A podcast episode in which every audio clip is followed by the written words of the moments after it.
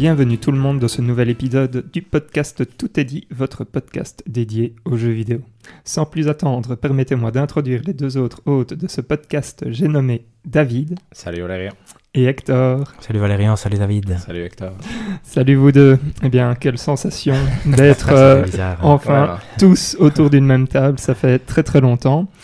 Et, euh, et en fait, pour vous, chers auditeurs, nous avons un sacré programme parce que nous allons avoir les jeux du moment, un on s'en fout, on s'en fout pas, le jeu du mois et les sorties du mois prochain. Donc ça va être euh, absolument euh, Un phénoménal. épisode- voilà, un épisode à l'ancienne. Voilà. Et, euh, et on va même peut-être finir par des recommandations hors jeu. Oula, Ouais, ouais, en c'est tout vrai. cas, que moi j'en ai une, donc euh, Bien, ça, bien. Donc voilà, alors euh, je vous propose qu'on démarre tout de suite chez moi. Euh, et puis après on passera dans les jeux du moment euh, des autres personnes. Donc les vacances s'achèvent et j'ai pu faire ce que j'avais dit que je ferais la dernière fois. Donc je me suis fait mal et j'ai été au bout de Final Fantasy XVI. Alors j'ai pas énormément de choses à dire, si ce n'est que... euh, pardon C'était comment l'histoire c'était fin comment Donc l'histoire à la fin, je trouve que c'est franchement bien. Euh, la fin est, est très sympathique. J'ai eu ce souci dont on avait parlé euh, la fois euh, du podcast euh, on a parlé de ce jeu, voilà. Euh, c'est que les quêtes annexes sont vraiment immondes et je les ai toutes faites. Ok. Ah. Euh, alors, Ouais. Platiné? Non. euh, pas platiné, non, parce qu'il faudrait refaire le jeu en mode de difficulté qu'on débloque tout à la fin, donc euh, non, pas du tout. Mais euh, je les ai absolument toutes faites. Euh, pourquoi je les ai toutes faites? Parce qu'à un moment, j'étais là, genre, bon. En fait, c'est assez simple, tu dois juste suivre un marqueur pour aller d'un point A à un point Mhm. B, mais c'est c'est vraiment. Ah, euh, va parler à un tel qui est à 10 mètres euh, par là. Va Mhm. parler à no- l'autre qui est à 50 mètres par ici, mais où tu vas devoir euh, tour- tour- Tournicoter. tournicoter dans, dans la base, etc. Et comme tu vas, t'avances pas, euh, bah voilà, c'est super pénible. Et, euh, et par contre, et je pense pas qu'on en ait parlé, mais toutes les chasses et tout ça, ça par contre, c'était très très Ah ouais. fun. Ok. Donc ça, je recommande de faire les chasses euh, qui sont euh, très chouettes. Et donc c'était assez rigolo parce que sur la fin, quand je suis arrivé euh, au gros moment où il y a toutes les quêtes annexes qui, qui, qui arrivent avant la toute toute fin, Mhm. et où d'ailleurs on te fait comprendre que si tu enclenches la fin, tu peux pas, voilà, tu peux pas revenir. J'étais là genre bon, juste avant, j'étais en train de me dire bon, ce jeu est un 4 sur 5 pour moi. Mhm. Et puis pendant, j'étais là bon, ça vaut 2 ou 3 sur 5. Ah merde, ok. Ouais, c'est c'est vraiment à ce point-là. Ouais, et puis après, euh, je, je me suis dit, allez, euh, je vais me taper les 5 heures de, de fin euh, avec les 10 000 boss, le truc qui va revenir un milliard de fois. Il s'avère qu'il ne revient pas autant de fois que ça. Il ne revient que deux fois. ça. Ça va. Mais donc la fin était vraiment, vraiment bien. Et je trouve, donc il y a à la toute, toute fin, donc après les crédits, il y a une scène, donc juste, je vais peut-être pas spoiler, même si on est dans le podcast, tout est Mhm. dit, mais Mhm. voilà. Et après les crédits, il y a une scène qui fait qu'en fait on peut lire, enfin on peut se demander ce qui s'est passé dans l'histoire, etc. Je trouvais que c'était assez malin. Ce qui fait qu'en fait, on ne sait pas vraiment si l'histoire a vraiment eu lieu, si c'est juste une histoire pour les enfants, ou si... euh, voilà. Toi, tu l'as vu, Hector Oui, parce que j'avais tout regardé, euh, moi. Voilà. Je trouvais que c'était assez bien, assez bien foutu. Et donc, euh, donc voilà, donc finalement, ça reste un 4 euh, Ok. ici. Très bien, ça, non, mais chouette jeu. Voilà, ça c'est pour euh, la petite update euh, FF16 que j'ai pu ranger et deleter euh, très Ah vite euh, de mon disque dur pour faire de la place. Et alors je me suis dit, bah, on va faire de, de la place, encore plus de place sur le disque dur. Pourquoi Parce que je me prépare à acheter un jeu qui prend beaucoup de place sur le disque dur? Et je me suis dit, bah, faisons euh, FF7 euh, Remake Ouais. Intermission. Mhm. Euh, Ah, c'est finissons ça. Et donc, oui, celui-là, par contre, je l'ai fini en deux heures et demie, je pense. Mhm. Ah oui, c'est tout petit comme DLC alors. Ouais, c'est 5 heures au total, mais j'avais déjà joué deux heures Ah ok, euh, ok, ouais, pardon, euh, avant. Et alors, euh, ça a été un choc euh, énorme, parce que donc, on finit Final Fantasy XVI, qui est vraiment très, euh, ah, très noir, sombre, Ouais, euh, ouais. comme ça, surtout à la fin, en fait. Et puis, euh, je lance celui-là, et j'étais à un moment où, euh, enfin, la musique, rien que la musique, j'étais là, genre, c'est incroyable, c'est un petit truc un peu funk et tout. Mm.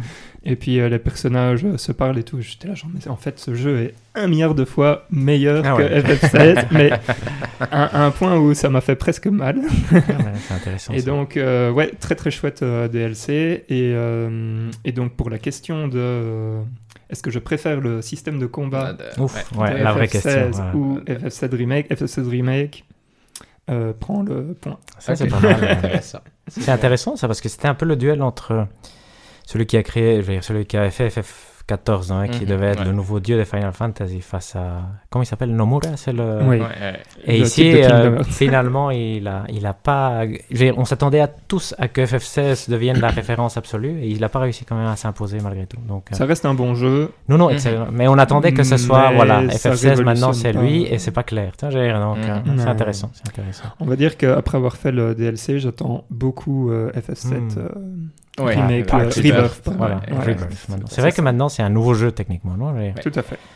C'est intéressant. Donc, euh, donc C'est voilà. pas mal ça. C'est sympa, ça. Et le On troisième attend avec impatience, ça va rien, je crois. Sauf si c'est un autre, le troisième. Mais non, je veux dire, parce qu'on Non, attend. non, c'est c'est celui euh, que vous pensez bien. C'est donc euh, Metal Gear Solid euh, Mech, Mech Ops, je sais pas quoi.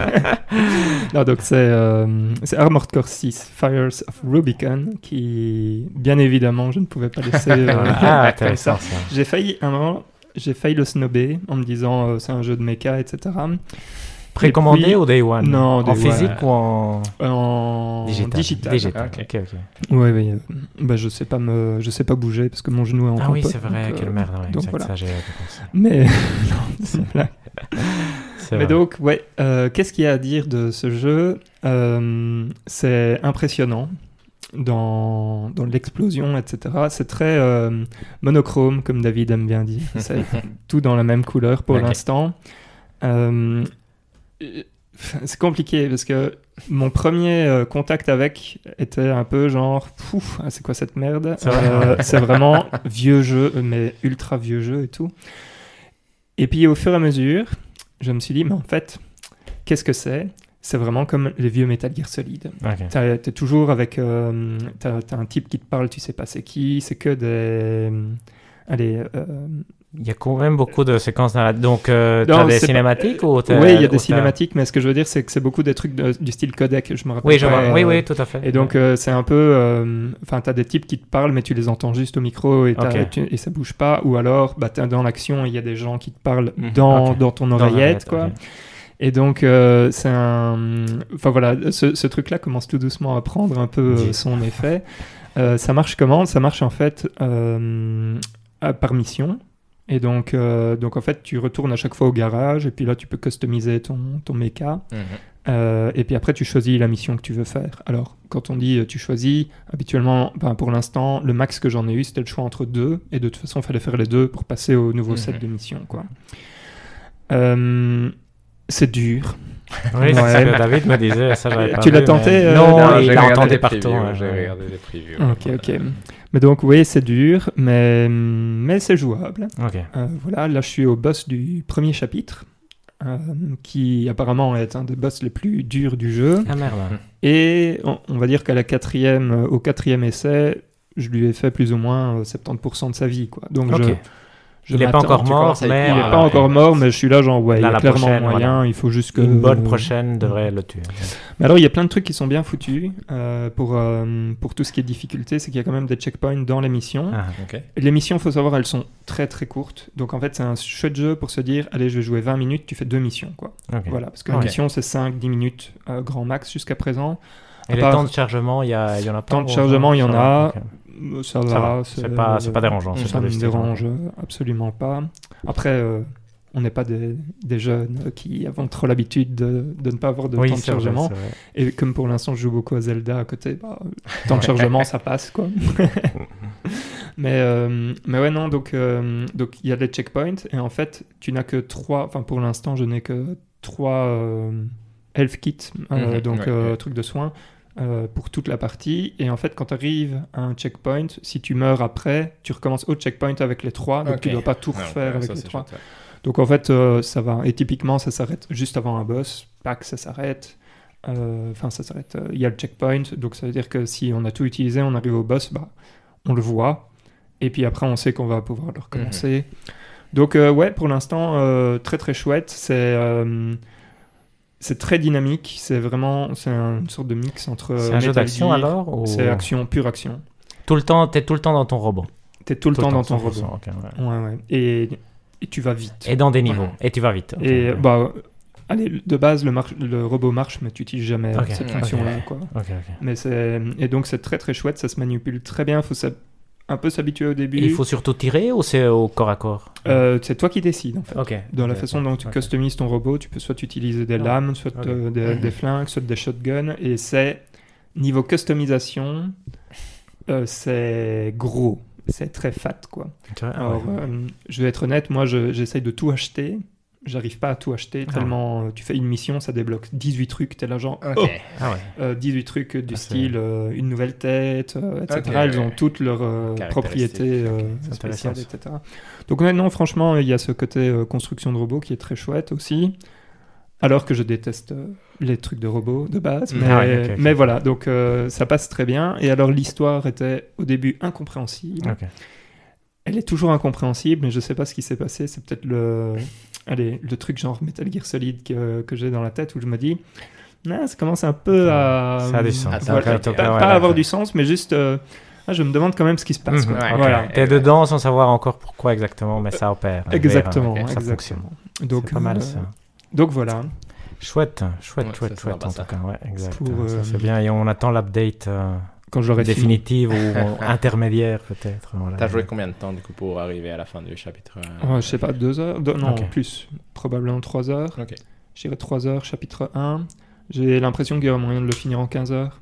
Ok. Parce que je pense qu'il n'y a que 5 Ok, chapitres. si c'est vrai que j'ai pas regardé. Ok. euh, ouais, Bah, c'est un jeu d'action, ça peut pas durer. euh, Non, ça 70 peut heures. pas être. Voilà, euh, effectivement, ouais. 15 heures, c'est le bon. euh, Donc voilà, j'avais cru voir 15-20 heures. Et C'est parfait, ça. étant donné que je suis. Enfin voilà. Je m'estime ne pas être euh, le plus mauvais Non, des, t'es bon, des joueurs justement, de, exact. Mhm. de Des FromSoft. jeux- Et bah, jeux d'action aussi, donc euh, normalement, voilà. c'est. Mais donc très, très agréable, il y a moyen de refaire les missions qu'on a déjà fait. D'ailleurs, c'est assez rigolo parce qu'il y en a qui donnent beaucoup d'argent. Et donc quand tu les refais, d'un coup, t'es là genre, ah mais en fait, il y avait moyen de la finir en une minute. Et est-ce que la mise en scène est impressionnante par exemple La mise en scène est très très sympathique, ouais. Ouais, c'est Bah, ça. euh, tout ce qui est. Alors, c'est très moche parce que c'est c'est plein de vieilles villes, euh, enfin des villes abandonnées un peu comme ça et, et tout ça. Donc c'est à la fois très moche, mais en même temps il y a ce côté un peu FromSoft où de temps en temps tu arrives sur un truc et euh, tu as la vue dégagée et tout et tu te dis c'est moche mais ça claque. Enfin, je sais pas ouais, comment je dire vois, ça. C'est la direction artistique qui envoie euh, du lourd et Mhm. puis alors quand elle est. hum, Enfin. Bon, après, euh, limite, euh, si on a le temps, je vous Mhm. montrerai. Il y a, il y a une Mhm. scène qui est, qui est vachement cool où, euh, où tu as quelqu'un qui vient te parler, etc. Mais, mais donc voilà. Très bon, C'est pas mal très ça. bon jeu. C'est vrai que c'est intéressant. D'ailleurs, bête question ici, ça ça a presque aucun sens. Mais dans les menus et tout ça, tu vois que c'est un jeu From Software ou là ils ont changé aussi complètement? Parce que dans les autres jeux, tu sais toujours le voir. Et Dans si les je me- menus, c'est ouais, euh, c'est compliqué parce que donc on va dire qu'il n'y a pas de pause, enfin tu- il n'y a pas de raison de faire pause dans l'émission. Mhm. Donc euh, ça déjà euh, c'est sûr. Et alors quand tu es dans le garage, c'est littéralement, euh, enfin t'as cinq, euh, je veux dire, euh, cinq, ouais, cinq ouais. compartiments, tu rentres dans un, t'en as deux. Enfin je veux dire, c'est comme quand tu es dans un store euh, FF, Ok, ouais, donc, FF16. donc ça ne fait pas du tout ouais, penser pas- Et puis après, tu arrives, par exemple, si tu arrives sur la customisation de mec, tu vois, euh, tu vois les parties, etc. Mais Mhm. c'est euh, c'est très, euh, comment on dit ça Ouais, c'est très pragmatique. ouais, ouais. Il n'y a, pas de- y a pas de truc foufou dans les menus ou quoi que ce soit. hein. donc, il ne faut pas s'attendre à un truc dingue. euh, non, non, les Mhm. menus, c'est pas du Persona 5. Quoi. Voilà. Oui, oui, oui, exact. Ça va. Non, mais, mais je, me, je me demandais si quelqu'un ne sait pas que c'est un jeu From Software parce qu'il n'a pas vu l'écran de départ. Est-ce que tu sais le reconnaître par ces petits aspects-là? Bah, tu peux te dire que c'est un jeu de, de Kojima, ouais, ça c'est clair. C'est vrai? Ah ouais, ok, ok, ok. Ok. Donc, euh, ça fait un plutôt peu, penser euh, à ça. Ouais, ça, ouais, quoi. ouais, tout à fait. Ok. Je peux voir là. C'est intéressant, c'est intéressant. On le lancera tantôt, vous, vous direz oui, C'est oui, ça, c'est MGS. C'est bien, c'est pas, c'est pas une mauvaise référence, effectivement. Non, tout à fait. Mais donc voilà pour moi. Super, donc, je pense qu'on va C'est mon tour, ouais. ouais. que là, c'est Voilà, moi, qu'est-ce que, qu'est-ce que j'ai joué? J'ai pas tellement joué que ça, parce que j'ai, bon, mais j'ai, fini le jeu du mois, ce qui est déjà en soi. Nice. Mais après, j'étais en, en, en vacances, j'ai pas, j'ai pas vraiment joué en vacances, un tout petit peu à Zelda. Donc, ça, ça j'ai joué avec euh, Ivan, avec mon fils, j'ai- j'ai joué à Zelda. Mais après, euh, ici, il commençait euh, une semaine de stage. Et ça l'enthousiasmait pas énormément. Donc, un peu pour le, pour le motiver, je, dis- je lui disais qu'on pouvait jouer à Mario euh, 3D World parce qu'il avait vraiment envie de voir. euh, j'étais super excité parce que maintenant il, a, il, il grandit et c'est vrai que maintenant il est, il est à, ce stade où il va prendre les boîtes et regarder derrière et dire Regarde, papa, tu sais, il apparemment il y a ça dans le jeu. Tu vas essayer de te convaincre que, que ça peut être chouette. Donc il a sa collection maintenant de jeux Mario, il les met ensemble. Et il ne peut pas jouer, hein, donc euh, c'est un peu triste. Ça, c'est un contentieux avec ma femme à régler. Ouais, J'essaye d'avancer euh, l'âge, mais pour l'instant, c'est pas clair. Mais ici, donc, comme il y avait le stage, je lui ai dit Bon, voilà, on peut, si tu veux, moi je joue à Mario, tu regardes. Et donc, on a lancé Mario 3D World parce que c'est le jeu qui l'enthousiasmait le plus. Et c'est incroyable. Moi, je trouve que jouer à ça avec un enfant, c'est une autre façon de le voir parce que tu es plus tranquille, tu as juste envie de découvrir euh, lentement. Rien ne presse, t'es vraiment euh, dans le côté euh, Ah, ce que je veux, c'est qu'il s'émerveille d'une certaine façon de tout ce qu'on peut faire. Et ce jeu, pour ça, est exceptionnel. D'ailleurs, c'est.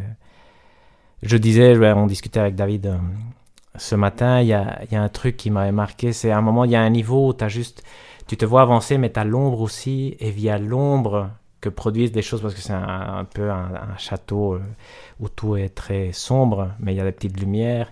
Tu vois qu'il y a l'ombre d'une étoile, et donc tu sais que tu peux aller vers le fond quand avant rien ne te faisait comprendre Mhm. que tu pouvais vers le qu'il y avait une profondeur.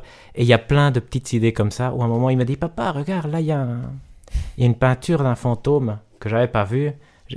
T'essayes de sauter dedans, tu vois que tu peux rentrer, que donc là il y a une étoile. Et c'est vraiment exceptionnel. Et tu vois que pour lui c'est de la magie. Et c'est c'est très rigolo parce que je pense que c'est le bon âge pour euh, profiter de Mario. Parce que c'est vraiment. euh, Je lui ai posé la question Tu préfères quoi? Tu préfères Zelda ou tu préfères Mario? Et. euh, et il m'a dit, ah ouais, non, moi je, je préfère Mario. Je trouve que c'est quand même mieux. Donc, euh, donc ça, c'est vraiment, je suis émerveillé. C'est, je, je pensais à ça. Je crois que c'est mon Mario préféré, Mario 3D World. Jusqu'au moment où je suis arrivé, où il y a une partie où il faut utiliser euh, techniquement l'écran Wii U Hmm. pour déplacer des trucs. C'est mal adapté, C'est chiant, c'est c'est Mhm. vraiment désagréable. Et je pense que là, ça perd un peu. Mais sinon, il y a, il y a les, les niveaux de, de Capitaine Toad. C'est une merveille. Ça, justifie un jeu à part entière tellement c'est à part entière, pardon, à part entière, c'est tellement c'est bon. Donc euh, non, je suis vraiment. euh, Je trouve ce jeu incroyable, mais bon, je veux le jouer avec lui maintenant, donc maintenant il peut plus jouer jusqu'à ce qu'il ait 6 ans. On va voir comment on arrange Et c'est pas tout de ouais, suite. cette négociation, effectivement. Un an et demi à attendre. Moi, j'essaye de réduire euh, À 5 ans. à 5 ans et demi. 5 ans et demi, je trouve que ce serait très bien. Donc, lui sait qu'on peut jouer à Zelda parce que Zelda, il n'y a pas de règles. Je sais pas pourquoi lui est... voilà. Mais il peut pas jouer, mais il peut me regarder jouer. Mais maintenant, il prend la manette. C'est rigolo parce qu'il commence à apprendre et on voit que il s'améliore. Maintenant, il commence à utiliser les deux joysticks et des choses comme ça. Donc, je pense que c'est important pour lui de le préparer. Ici, j'essaye de qu'il, qu'il devine les, les boutons de la, de, de la Switch A, B, tout ça, parce qu'il sait pas par cœur. Donc, à chaque fois, il doit regarder. C'est quoi le A, tu vois Oui, tu m'étonnes. et, donc, euh, Ouais, ça, c'est et à un moment, c'est c'est rigolo parce que Zelda est connu comme étant le jeu où tu dois couper des herbes. Il a pu jouer un moment, il a vu comment couper les herbes, il ne fait que ça. Il Ouais. passe tout. Normalement, on se met une heure plus ou moins à laquelle on va arrêter parce que Ouais. soit on va aller manger, soit c'est le plus simple, je trouve. Au lieu de dire tu peux jouer une heure, on lui dit bah ici on va arrêter à 7 heures parce qu'on va aller manger à 7 heures. Et il passe quand même 45 minutes à couper. Et donc il y a parfois des sauterelles. ouais. Ouais, euh, Et c'est rigolo parce que fa, sauterelle, ah, ah. Et il n'y a plus la sauterelle. Donc je lui ai Ouais, dit, mais ne regarde pas, et tu sais où est le A toujours. Et donc maintenant, il commence à devenir. donc ça, c'est très chouette. Donc ça, c'était sympa. Mais sinon, euh, vraie découverte ici, grâce en gros à Planet of Lana qui est sur le Game Pass, et par un. Des coïncidences, euh, je sais pas si vous savez, en Belgique il a plu énormément. Hier il faisait horrible, hein, entre Mhm. 8h et 14h je pense. Moi, je devais aller prendre le train. J'ai été trempé. J'ai pris, euh, je pense, pas la plus grosse pluie, mais j'avais jamais été mouillé comme ça. J'étais fâché. Mes bouquins étaient mouillés. Donc, je me suis mis un podcast pour me tranquilliser. Et là, il y avait justement le podcast euh, espagnol que j'aime bien qui parlait d'un jeu où j'étais en train d'écouter à moitié. Maman, il dit c'est le premier 10 sur 10 que je mets euh, sur le site. C'était un nouveau euh, collaborateur. Et il parlait d'un jeu qui s'appelle Venba. Et là, il en parlait et ça avait l'air chouette. Donc, je me suis dit, et il en- une des choses qu'il mentionnait, c'était que ça durait deux heures. Donc je me suis dit, ah, pourquoi pas, vendredi, j'ai rien à faire. Juste avant le podcast, c'est l'idéal, je le teste. On verra si ça me plaît pas, ben, ça me plaît pas. Je l'installe, je lance. Au début, je me suis dit, ouf, ça me convainc pas. C'est un jeu narratif, c'est quoi? C'est c'est un jeu qui est censé être beau esthétiquement, c'est des dessins particuliers, un peu pastel. euh, ça va être quoi le jeu? C'est une famille d'Indiens donc ils s'installent au Canada. Donc un couple, donc un mari et une femme qui vont aller au Canada. Que tu comprends que c'est difficile pour eux bah, parce que le mari ne peut pas trouver de travail essentiellement parce qu'il est indien, parce qu'il y a un peu toujours ce côté raciste inévitable. Elle est prof à l'école, mais les enfants, ça, ne communique pas aussi bien que ça le faisait en Inde. Et à un moment, ils sont en train de dire, ben, on rentrerait pas en Inde. Et ils découvrent qu'elle est enceinte, et donc elle va avoir un enfant. Et donc ils décident, ah, ici, il y a plus d'opportunités, on va quand même euh, rester au Canada. Et donc c'est un peu toute la vie de, du couple avec l'enfant, et c'est excessivement bien fait. Le lien et la mécanique du jeu qu'ils utilisent pour un peu raconter leur histoire, c'est un livre de cuisine. Donc c'est un jeu mm. où la principale mécanique de gameplay, à part euh, appuyer A et parfois choisir des dialogues, c'est faire des recettes de cuisine. Et donc là, tu dois, c'est en gros résoudre un peu comme des puzzles, savoir dans quel ordre il faut mettre quel ingrédient pour que la recette fonctionne bien. C'est pas incroyable ce côté-là, parce que par moments ça marche pas bien. Par contre, c'est un côté très très bon, c'est que si tu sais un peu cuisiner, t'apprends à cuisiner mieux. Je veux dire, parce que tu te dis, ah ben, tu dois faire dans cet ordre parce que c'est comme ça, ça te donne envie d'avoir des recettes. Donc moi, j'ai trouvé de, ce côté-là, j'étais comme, ah ouais, j'aimerais bien tester ces recettes-là parce que ça a l'air d'avoir du sens. Oui. C'est pas avec euh, des, ingrédients indiens euh, Il y en a parfois, voilà, il y en a parfois, mais parfois tu te dis, ça, il y a moyen d'adapter, tu vois, là, donc... Euh, il y a, y a quelques-unes des recettes, dont le, le bœuf sauté avec du riz qui avait l'air faisable. et donc là, je me suis dit, et là, il disait, ben voilà, les tomates, quand tu fais tout, tu le mets à la fin, parce que ça met de l'eau et tu dois mettre d'abord euh, des trucs que tu sais intuitivement, parce que tu, le fais comme ça, mais tu n'avais jamais euh, essayé de rationaliser dessus. Donc il y a des réflexions. Après, ça arrive pas très souvent. Je pense qu'en tout, on joue quand même, je pense, 15 ou 20 minutes. Ça, ça pourrait être une critique. Pour moi, c'était pas une critique parce que moi, je voulais pas particulièrement. Et l'histoire est vraiment euh, prenante. Donc ça, c'est vraiment, c'est vraiment impressionnant. Et donc, euh, et donc c'était, j'étais surpris par le, la qualité d'écriture du jeu, qui était vraiment, vraiment, vraiment très, très bien, et qui traitait d'un sujet qui est justement cette relation finalement plus mère-enfant, d'un point de vue où c'est Venba, c'est la mère, donc c'est un peu mm. l'histoire de la mère, et c'est comment cet enfant n'accepte pas la culture indienne c'est vraiment un sujet qui est très peu traité en jeu vidéo et qui ici était, euh, moi je trouvais, euh, si j'avais lu une nouvelle comme ça, elle m'aurait plu aussi. Donc c'était vraiment, et c'est rare ça dans les jeux vidéo, tu te dis, euh, c'est pas juste le côté spectaculaire qui est amusant. Mhm. Ici c'était vraiment. J'étais, disons que j'étais perméable au message, parce qu'effectivement, nous, on vient d'une famille qui vient de l'étranger, donc c'est des, des, problématiques qui, qui, qui, arrivent, et même chose, ma femme est étrangère ici même si nous n'a jamais souffert, je pense, vraiment ouvertement de, racisme ni rien, mais tu comprends cette difficulté de t'intégrer dans une culture où, tu es juste différent parce que tu n'es pas du même endroit, et parfois tu voudrais pas être différent, donc tu veux le rejeter, parfois tu veux, il y a des moments où tu veux l'accepter plus, et donc c'est une très belle réflexion, c'était un très chouette jeu, il y a des très chouettes parties, donc euh, euh, je recommande absolument, surtout qu'il est sur le, Game Pass et qu'il se finit vraiment en une soirée. C'est hmm. presque impossible de ne pas le finir euh, si on a un peu, si on a deux heures ou une fois qu'on est lancé, moi je dirais après les cinq premières minutes où on comprend pas trop ce qui est en train de se, de se passer, que c'est pas encore, t'es pas encore dans l'histoire. Après, c'est difficile de lâcher honnêtement. Donc euh, très très très chouette jeu, je, je recommande. Cool, des bons jeux ouais, pour voilà, exact. des petits jeux, voilà, comme ça quand on sait pas quoi faire, au lieu de voir un film, c'est tout à fait recommandable. Ou même que lire. Là, j'étais vraiment très très content de, mhm. de, de, de, ce petit jeu, de cette découverte et à voir s'il y a d'autres jeux comme ça. C'est pas toujours évident de trouver des bons jeux indés parce que souvent, mhm. ben, on le sait, hein, on voit des jeux qui, qui essayent d'être artistiques. oui, oui. C'est souvent décevant parce que c'est un peu trop naïf. Mais, euh, mais voilà, ici, c'était, moi j'étais satisfait Nice. David. C'est pas mal. Euh, on passe bah, au mastodon. Ouais, bah, moi, du coup, j'ai joué à Baldur's Gate 3 et j'ai joué euh, 12 à 13 heures à Baldur's Gate 3. Donc, j'ai 12 à 13 heures, donc il a, il a au tout début. Mais voilà, du coup, Baldur's Gate 3, il y a trois actes, en gros, si j'ai bien compris, dans la division de l'histoire. Et je pense que je sais où je devrais aller pour finir l'acte 1. Ah ouais. Mais je suis pas sûr d'avoir le niveau pour y aller déjà. En mm. gros, c'est mm. plus cette question du coup. Pour l'instant, je me balade un peu partout. Et donc, euh, Baldur's Gate 3, bah, c'est le nouveau jeu de Larian qui a fait le Divinity Original Sin. Mm-hmm.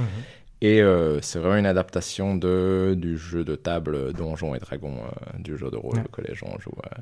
ce qui est rigolo, parce que du coup, il y a des côtés très chouettes dans le sens où tu dois parfois faire des décisions et tu vois ton lancer de dés, ton dé de 20 faces qui se lance. Et parfois, tu as beaucoup de chances de réussir et puis ça foire.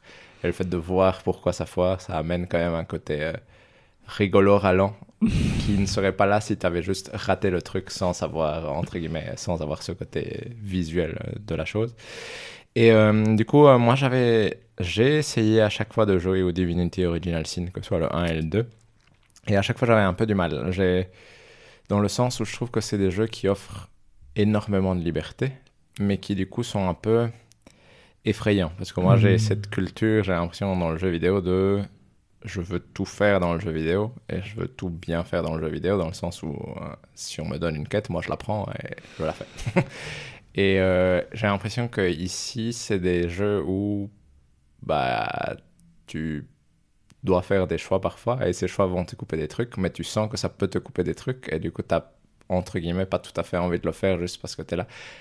Et, et je trouve que ici ce jeu-ci est peut-être plus accessible que les précédents de, de l'Ariane, dans le sens où mm. je trouve que c'est plus clair. Euh, par plus accessible, ce que je veux dire, c'est que je trouve que c'est plus évident justement dans tout ce qui est euh, visualisation des choix que tu peux faire. Par exemple, quand tu dois lancer ton dé, le jeu t'affiche directement tous les bonus ou malus que tu vas avoir sont directement présents dessus et donc tu dois pas réfléchir un peu à être en mode euh, et tu peux facilement voir quel personnage est meilleur pour faire quoi et à ce niveau-là je trouve que c'est assez chouette le fait que tous les dialogues soient doublés aussi fait que c'est beaucoup plus facile aussi de rentrer dans un peu toutes les histoires et toutes les discussions et à ce niveau-là je trouve que les dialogues sont vraiment je vais pas dire spécialement bien écrits, mais ils sont bien doublés en tout cas. Et du coup, tous les mm. personnages ont un certain charisme quand même euh, quand tu leur parles, qui fait que bah, tu peux vraiment choisir, entre guillemets. Euh, moi, j'ai cinq compagnons, je pense, maintenant dans mon complement, et je peux en prendre que trois avec moi. Et il y en a une que j'aime pas du tout. Hmm. Donc pour l'instant, j'allais ce complement, mais de base, c'était celle, euh, c'était un peu ma ma guerrière principale qui faisait le plus de dégâts, mais j'en ai trouvé une autre. Du coup, je suis là, celle-là, je l'aime bien. Toi, je t'aime pas. Du coup, tu vas rester là. du coup, euh, du coup ce qui est chouette, c'est que, en gros, comment fonctionne le jeu, c'est bah, tu te balades, tu as des moments de combat. Et euh, tu peux faire euh, donc ah, tu peux choisir les moments où tu reposes tes personnages, parce que c'est un peu la seule façon de récupérer toute ta vie une fois que tu as vidé. Euh, je veux dire, si tu pas envie de vider toutes tes potions ou tous tes sorts, parce que tu as une quantité limitée de sorts, donc ça c'est vraiment comme Donjons et Dragons, c'est-à-dire que ton mhm. magicien il va avoir 4 sorts de niveau 1 et 2 slots de sorts de niveau 2, et puis toi tu gères ce que tu as envie de faire avec ces slots-là, mais une fois que tu les as utilisés, il n'y a plus. Il y a plus de. C'est pas des PM que tu peux recharger. Et donc, tu dois choisir ces moments où tu te reposes. Mais ce qui est chouette, c'est que quand tu fais reposer tes personnages, tu te retrouves à ton campement. Et c'est là que se passe aussi beaucoup d'interactions entre tes personnages aussi. C'est-à-dire que c'est pas un moment où tu fais juste repos et puis paf, on est reparti. C'est un moment où tu vas, tu discutes avec tes personnages, tu te rends compte qu'il y en a deux qui s'aiment pas, il y en a une qui a envie de tuer l'autre, et donc tu dois un peu gérer tous les conflits qui commencent à apparaître entre les trucs. Et du coup, ça fonctionne assez bien pour justement te donner ce sentiment que tes compagnons sont. Comment tu gères ça d'ailleurs C'est quoi C'est des dialogues? C'est des dialogues. C'est énormément de dialogues au fait. Et c'est ça qui est chouette avec le jeu, je dirais, c'est qu'il y a énormément de dialogues et qu'il y a énormément de combats que tu peux éviter par du dialogue. Et souvent, le choix est jamais blanc ou noir. C'est-à-dire mmh. que c'est jamais. Mmh. Euh, quand tu évites le dialogue, tu sais que soit tu as. Je vais entre guillemets. Parce que le, le contexte du jeu, c'est que tu es infecté par un parasite. Et le but, c'est de te désinfecter du parasite, entre mmh. guillemets. Ça, c'est l'objectif pour l'instant. Et donc, tu as plusieurs façons possibles de le faire. Et certains te disent, bah, si tu vas voir, euh, si tu trouves tel endroit, tu vas pouvoir te désinfecter comme ça. Par exemple, euh, et tu as des trucs qui sont rigolos. Par exemple, moi, j'ai sauvé un bard dans un village gobelin. Et là, moi, j'ai lu plein de trucs là-dessus. Et tu peux lui laisser essayer de faire une opération euh, avec des trucs. Et en gros, tu peux l'arrêter à plein de moments, cette opération. Quand tu commences à faire de la merde, là, est-ce qu'on pousse encore plus loin? Est-ce qu'on pousse plus loin? Et euh, ce qui est rigolo, c'est que c'est un jeu où ce genre de choses peut avoir des conséquences permanentes. C'est-à-dire que si tu mhm. laisses ce truc, par exemple, aller au bout du truc, tu perds un œil. Et du coup, ton personnage est défiguré euh, pour tout le ah reste du jeu. Toi, t'as perdu ton oui, que... Mais du coup, c'est ce genre de... Ce que j'allais dire, j'allais te poser la question, c'est euh, combien de couillonneries euh, tu as fait depuis le début? Parce que dans ce genre de jeu, t'es forcé, à un moment, tu vas faire une bêtise Enfin, je veux dire, oui, tout par nature, c'est comme ça, quoi. Tout à fait. Euh, quand même quelques-unes, dans le ah, sens où euh, je, je, me suis déjà retrouvé dans des situations. C'est ce qui crée les choses d'histoire. Oui, exact. Mais c'est ça. Et au fait, c'est ça qui est rigolo, c'est que je pense que ça m'a mis, allez, je vais dire 4 heures à accepter ce côté de genre, il va y avoir des couilles qui vont arriver, il va y avoir des bêtises qui vont arriver, mais ça va faire des histoires et c'est pas grave si euh, je perds mon œil, entre guillemets, euh, c'est la vie. c'est ce côté-là. C'est un peu ce côté-là, c'est un peu ce côté-là qu'il faut accepter. Après, euh, c'est, et je trouve que le jeu est, est vraiment très chouette à ce niveau-là et tu as vraiment des directions un peu surprenantes qui arrivent de tous les côtés. Le seul point un peu, je vais pas dire négatif, mais qui est un peu lent parfois, c'est les combats. Donc ça, les combats, c'est des combats au tour par tour. Et euh, je trouve qu'ils peuvent être un peu trop lents ou pas automatiques du tout. Et du coup, tu as, l'impression que c'est parfois la partie où tu dois, tu peux te retrouver par hasard ouvrir une porte au mauvais endroit et être en mode oups, tout le monde comme tu es ici parce que je ne devais pas être ici. Et donc, c'est clairement le type de jeu où tu dois sauvegarder régulièrement aussi. Et ça, c'est un truc que j'ai fini par accepter aussi. C'est tu sauvegardes régulièrement en mode euh, on va ouvrir cette porte, on va voir ce qu'il y a derrière et puis on ajustera les conséquences dans l'histoire aussi. Euh, parce que ça peut. Les combats sont, je dirais, difficiles en général. C'est-à-dire que tu n'es pas nécessairement beaucoup plus fort que les autres personnages, que les ennemis que tu vas affronter qui sont au même niveau. Et souvent, tu te retrouves face à des groupes qui ont des nombres similaires. Donc, tu dois quand même un peu réfléchir au placement de tes personnages. Tu dois les bouger. Tu dois essayer de les soigner à temps, faire attention. Donc, à ce niveau-là, je trouve que le combat est peut-être. J'aimerais bien par moment que ce soit un peu moins important, on va dire, dans l'ensemble.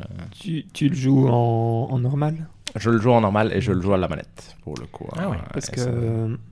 Enfin moi, je pense que si, quand je l'aurai, je le mettrai en facile, ouais. Parce Tout à fait. Et ça, je, ça, je peux comprendre. Et c'est pas. Et honnêtement, je trouve que. Je trouve que ça va mieux maintenant que mes personnages commencent à augmenter de niveau et que je commence à comprendre un peu mieux le système. Mais les premiers combats, tu as vraiment des moments où tu as l'impression que tu te retrouves. Euh, comment dire, le jeu te laisse aller n'importe où aussi. Je pense que c'est ça qui fait, c'est un peu le côté, euh, un peu à la Elden Ring, où tu peux te retrouver dans une zone tu es là, au fait, je devrais pas être ici du tout. je sais rien tuer du tout et, et je vais mourir. Sauf que ici, comme c'est du tour par tour, ça parfois tu vas essayer, l'essai va te prendre quand même 20 minutes avant de te dire, au fait, mm. non, ça va pas. This is not gonna work. Et donc, euh, ça, c'est le seul point que je dirais je dirais pas qu'il est négatif dans le sens où maintenant je me suis habitué et du coup je, je, gère mieux les bazars parce que ce que tu peux faire aussi, et c'est ça qui prend du temps, je trouve, c'est que tu peux rentrer par exemple en discussion avec quelqu'un, mais pendant que ton, un des personnages est en discussion, tu peux bouger les autres. Et donc si tu mhm. t'attends à ce qu'il y ait un combat, tu peux aller placer tes personnages un peu autour en mode. Euh, comme ça, vous êtes bien placés, vous ne vous retrouvez pas tous comme des cons à un seul endroit et puis devoir courir. Et donc, c'est ce genre de choses qui prend un peu de temps, c'est s'habituer, parce que c'est pas habituel de devoir faire ça a priori, de devoir se hmm. dire, là, je suis en discussion, mais au fait, euh, je vais réfléchir à d'autres trucs ça que se passe Pas euh. ultra bien dans la négociation. Voilà, ça, sent que tu sens que c'est tendu. Et maintenant, ce qui est rigolo, c'est vraiment ce côté euh, de tu vois, le fait de voir les dés vraiment jouer un rôle qui est rigolo dans tes choix, parce que parfois tu vois le dé et t'es là, tu dois faire plus que 15 sur 20 pour le lancer, t'es là, moi j'y crois. et puis parfois ça foire, euh, ah t'as un échec, parce que si tu lances un 1 pur ou un 20 pur, ça fait échec critique ou succès critique, et du coup t'as un meilleur outcome que ce que tu pourrais avoir. Mm. Du coup, quand tu fais des échecs critiques, c'est rigolo aussi, parce que vraiment cacahuète. Euh. Mais du coup, non, franchement, je trouve qu'il est plus accessible que quoi les précédents. Je trouve que ça, ça reste quand même des jeux euh, inhabituels en termes de liberté parce que c'est pas la même sensation de liberté qu'un Zelda où tu explores tout et tu as l'impression qu'il peut y avoir des trucs cachés partout.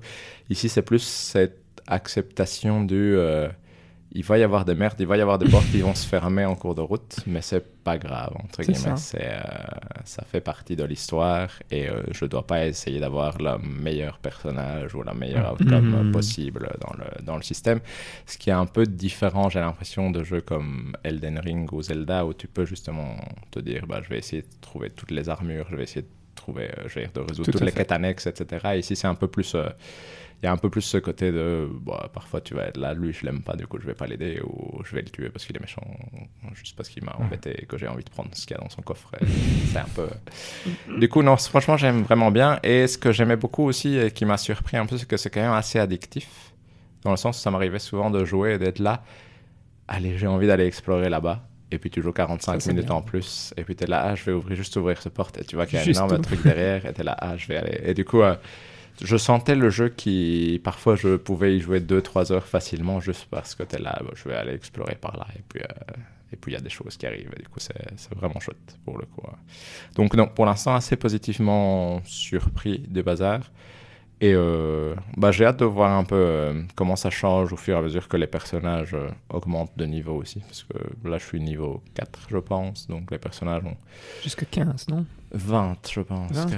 Mais je suis pas. Ah, et, et ce qu'il y a, c'est que. Après, moi, j'ai encore des sorts assez basiques pour le moment, mhm. je dirais. En général. En tout cas, c'est mon impression. Mais du coup, j'ai hâte de voir aussi un peu comment le combat peut évoluer au fur et à mesure. Mais du coup, non, franchement, assez vraiment content pour le moment. Euh, je pense que je vais continuer. En tout cas, probablement ça arrivera à la trentaine d'heures comme d'habitude et puis on verra mm. où est-ce qu'on va. Mais c'est très chouette en tout cas.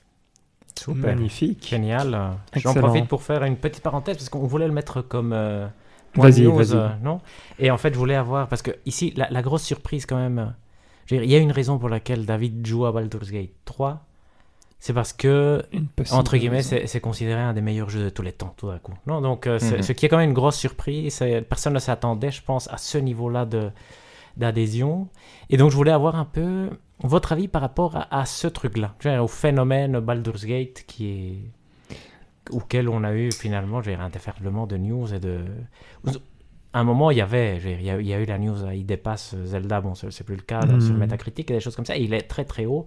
Il est, euh, si on regarde OpenCritic, ce qu'on aime bien faire, il est dans le top 5, je pense, des jeux euh, les mieux notés de tous les temps. D'ailleurs, il se retrouve au numéro 4 maintenant, au-dessus de Red Dead Redemption 2 et des choses comme ça. Peut-être qu'il va descendre, mais ça reste quand même un, un coup de maître de, donc de l'Ariane mm-hmm. qui on en parlait justement dans le podcast des sorties en disant ben voilà Baldur's Gate c'est un peu le test de voir s'ils arrivent à passer l'échelon supérieur et ici ils ont réussi, et c'est c'est incroyable c'est hmm. incroyable en plus ils sont belges donc ça c'est rigolo mais euh, mais donc c'est rigolo pour nous hein. voilà exact hmm. exact c'est pas important en soi mais c'est vrai que c'est c'est surprenant et ben voilà je voulais avoir euh, autant l'avis de Valérian que l'avis de David par rapport à ce phénomène là plus que le jeu lui-même et est-ce que ça vous a donné envie d'y jouer? Je pense que oui, mais... Ouais. Bah, sans, sans, y avoir joué, moi ce que je pense c'est que, euh, allez, et de ce que j'en ai lu, je pense que c'est ce genre de jeu qui finalement est extrêmement généreux. Et donc, euh, et donc en fait, euh, c'est un peu comme un Elden Ring ou un Zelda. Quand on tombe dedans, on se dit, ouf, il y a tant de choses à faire, Red Dead Redemption 2 par exemple, etc. Et donc, c'est cette générosité qui, entre guillemets, se fait récompenser par les points. Euh, et donc peut-être que intrinsèquement, allez, si on regarde que le jeu pur, on va dire l'ADN du jeu, peut-être que ça vaut pas un 90. Je sais combien t'as dit 96. Oui, ok, j'ai failli dire 95 comme un Donc ça, ça vaut peut-être pas un 96, ça vaut peut-être 87, euh, mhm. quelque chose comme ça. Mais avec la bonté qu'il y a derrière, etc., bah, le support fait que, fait que ça monte beaucoup. Ouais, ouais. Et apparemment, ils ont réussi ce truc incroyable. Et ça, c'est vrai que c'est ça, on devrait le tester pour, euh, non, pour avoir un avis définitif, de te donner l'impression que tu peux, entre guillemets, tout faire. Tu vois, j'ai, chose mhm. qui est quand même une première fois. D'ailleurs, ça a créé la polémique, on en parlait juste quand on préparait le podcast, de se dire, ben, tout, certains développeurs ont dit, ne vous attendez pas que nous, on soit capable de faire ça parce que ça demande vraiment trop de travail. Mais euh, donc, c'est aussi cette, cette envie, parce que à un moment, on, le critiquait comme un défaut, je pense, ici, tous nos trois. Il disait euh, c'est 500 000 lignes de dialogue, 17 000 fins, je sais pas quoi. Tu disais, mais qu'est-ce que vous faites? Et en fait, tous ces chiffres-là veulent dire que ça va te donner vraiment l'impression, en tout cas, c'est comme ça que je le perçois maintenant, que ton aventure sera vraiment unique. Tu vois, et que mhm. l'illusion va marcher parce que les chiffres sont trop gros pour que ton cerveau puisse te dire, bah ici, j'aurais pu essayer quelque chose d'autre. Non, tu veux dire, t'aurais pu essayer 17 000 choses, comme dans la vie. Tu vois, j'ai ouais, dire, je peux lever mon doigt, je peux commencer à courir. Tu vois, hmm. Et donc, le choix que tu fais semble être le seul choix, d'une certaine façon, mais c'est ton choix. Hmm. Donc, euh, donc, je suis très curieux. Et toi, David, tu as déjà commencé à ressentir ça ou tu le vois euh. encore comme un jeu vidéo que il y a plusieurs choix, mais tu vois l'astuce. Non, non, j'ai l'impression que ça, ça réussit à, à donner justement ce sentiment de de choix, mais ça te le donne de façon narrative dans un RPG. Mhm. Et c'est ça qui est compliqué au début, c'est que en général, t'as pas ce choix-là, même dans un Zelda ou un Elden Ring, c'est tu peux tout faire a priori entre guillemets. Ici, tu dois faire des choix, et c'est ça qui fait un peu mal parfois, c'est que tu es là, j'ai pas vraiment envie de choisir, moi j'ai envie de, de voir tout.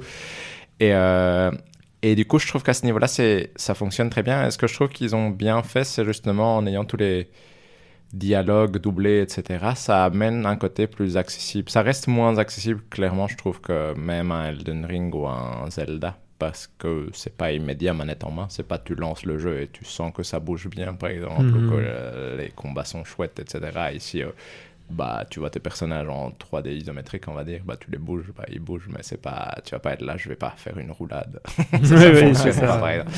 Mais mais je trouve que ça devient plus accessible quand même du fait de tous les ajouts euh, justement qu'ils ont fait en termes de dialogue ou en termes de visualiser tes chances de réussir ou d'échec et de te permettre justement de faire des choix de façon plus euh, sachant ce que tu entre guillemets, les chances que tu as de réussir. Là où je trouvais que Divinity et Divinity Original Sin 2 pouvaient être un peu obscurs sur qu'est-ce qui faisait que tel truc allait réussir ou pas. Et, euh, et du coup, non, je trouve que ça. Je, je comprends pourquoi il a ce truc-là, parce que ça me donne un peu. Il me donne vraiment un peu le côté de Witcher 3, c'est-à-dire que. Euh, il est. Euh, il est gigantesque mais il est très facile à suivre d'un certain côté. Et c'est vraiment pour ça que mhm. je trouve que le combat est un peu peut-être le point négatif, parce que c'est vraiment le côté... Euh, qui bloque euh, la progression. Pas, pas facile d'accès, C'est mhm. pas... C'est...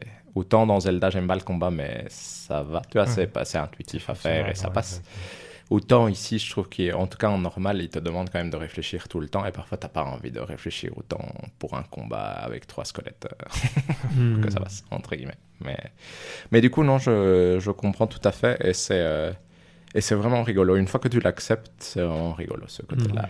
C'est parce que du coup, je suis vraiment curieux de voir où ça va aller. J'ai l'impression qu'il y a des mille choses que je suis en train de faire que je vais oublier quand je vais arriver euh, face à.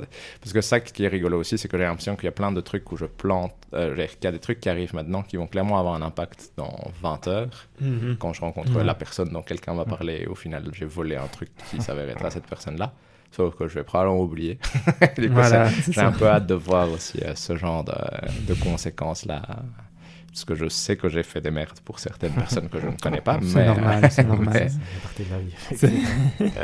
c'est jouable en coop apparemment. Tout à fait. Exact. apparemment, c'est jouable en coop. Des euh, interactions rigolotes. Quand tu peux distraire un garde avec l'un et voler tous les trucs. De, Tout à fait, non, exact. Ça, je pense que ça peut être très chouette. J'ai pas essayé du tout en coop, donc ça, je sais pas dire, mais ça doit être très chouette aussi. Euh. Valérian, tu veux rajouter quelque chose sur... Non, j'ai hâte d'y jouer. Voilà. Ouais, bien, ça, je vais aller l'acheter, je pense, aujourd'hui. Mais c'est chouette, c'est chouette. Euh, tu veux passer au point news? On va passer au point news. À la ah. manette, c'est très facile à jouer. Donc, c'est c'est vrai? 5, moi, je, ça, c'est intéressant. Moi, j'aime bien jouer à la manette. Ici dans les sorties, il sort sur euh, PS5 en septembre. Du coup, euh, je dirais sur PS5, ça peut être très chouette. Je vais pour autant qu'il tourne bien. Je pense que ça peut être... Donc attention, peut-être pas aujourd'hui. Moi sur PS5, c'est sûr. c'est certain. Oui, c'est sûr. Génial, génial. Allez, on passe au. On s'en fout, on s'en fout pas, Hector Ah, je veux bien, je veux bien. Mais ici, un, des points est effectivement Gate. Donc, donc euh, le on s'en fout, on s'en fout pas. On... Qu'est-ce qu'on fait? On parcourt l'actualité de la période pendant laquelle on, ne s'est pas vu. Et on a parfois des gros points et on se pose la question de si on s'en fout, on s'en fout pas, même si de plus en plus on fait de moins en moins. Euh, et après, voilà, on en discute si ça nous intéresse. J'avais deux points. Un, c'était Baldur's Gate. Donc, on, ne s'en foutait pas. Voilà, on s'en foutait pas parce que clairement, David l'avait acheté, Valérian allait l'acheter et moi aussi. Et l'autre point, le gros point, et là on peut s'en foutre honnêtement, c'est qu'il y a eu les premières rumeurs sérieuses concernant la nouvelle Nintendo Switch.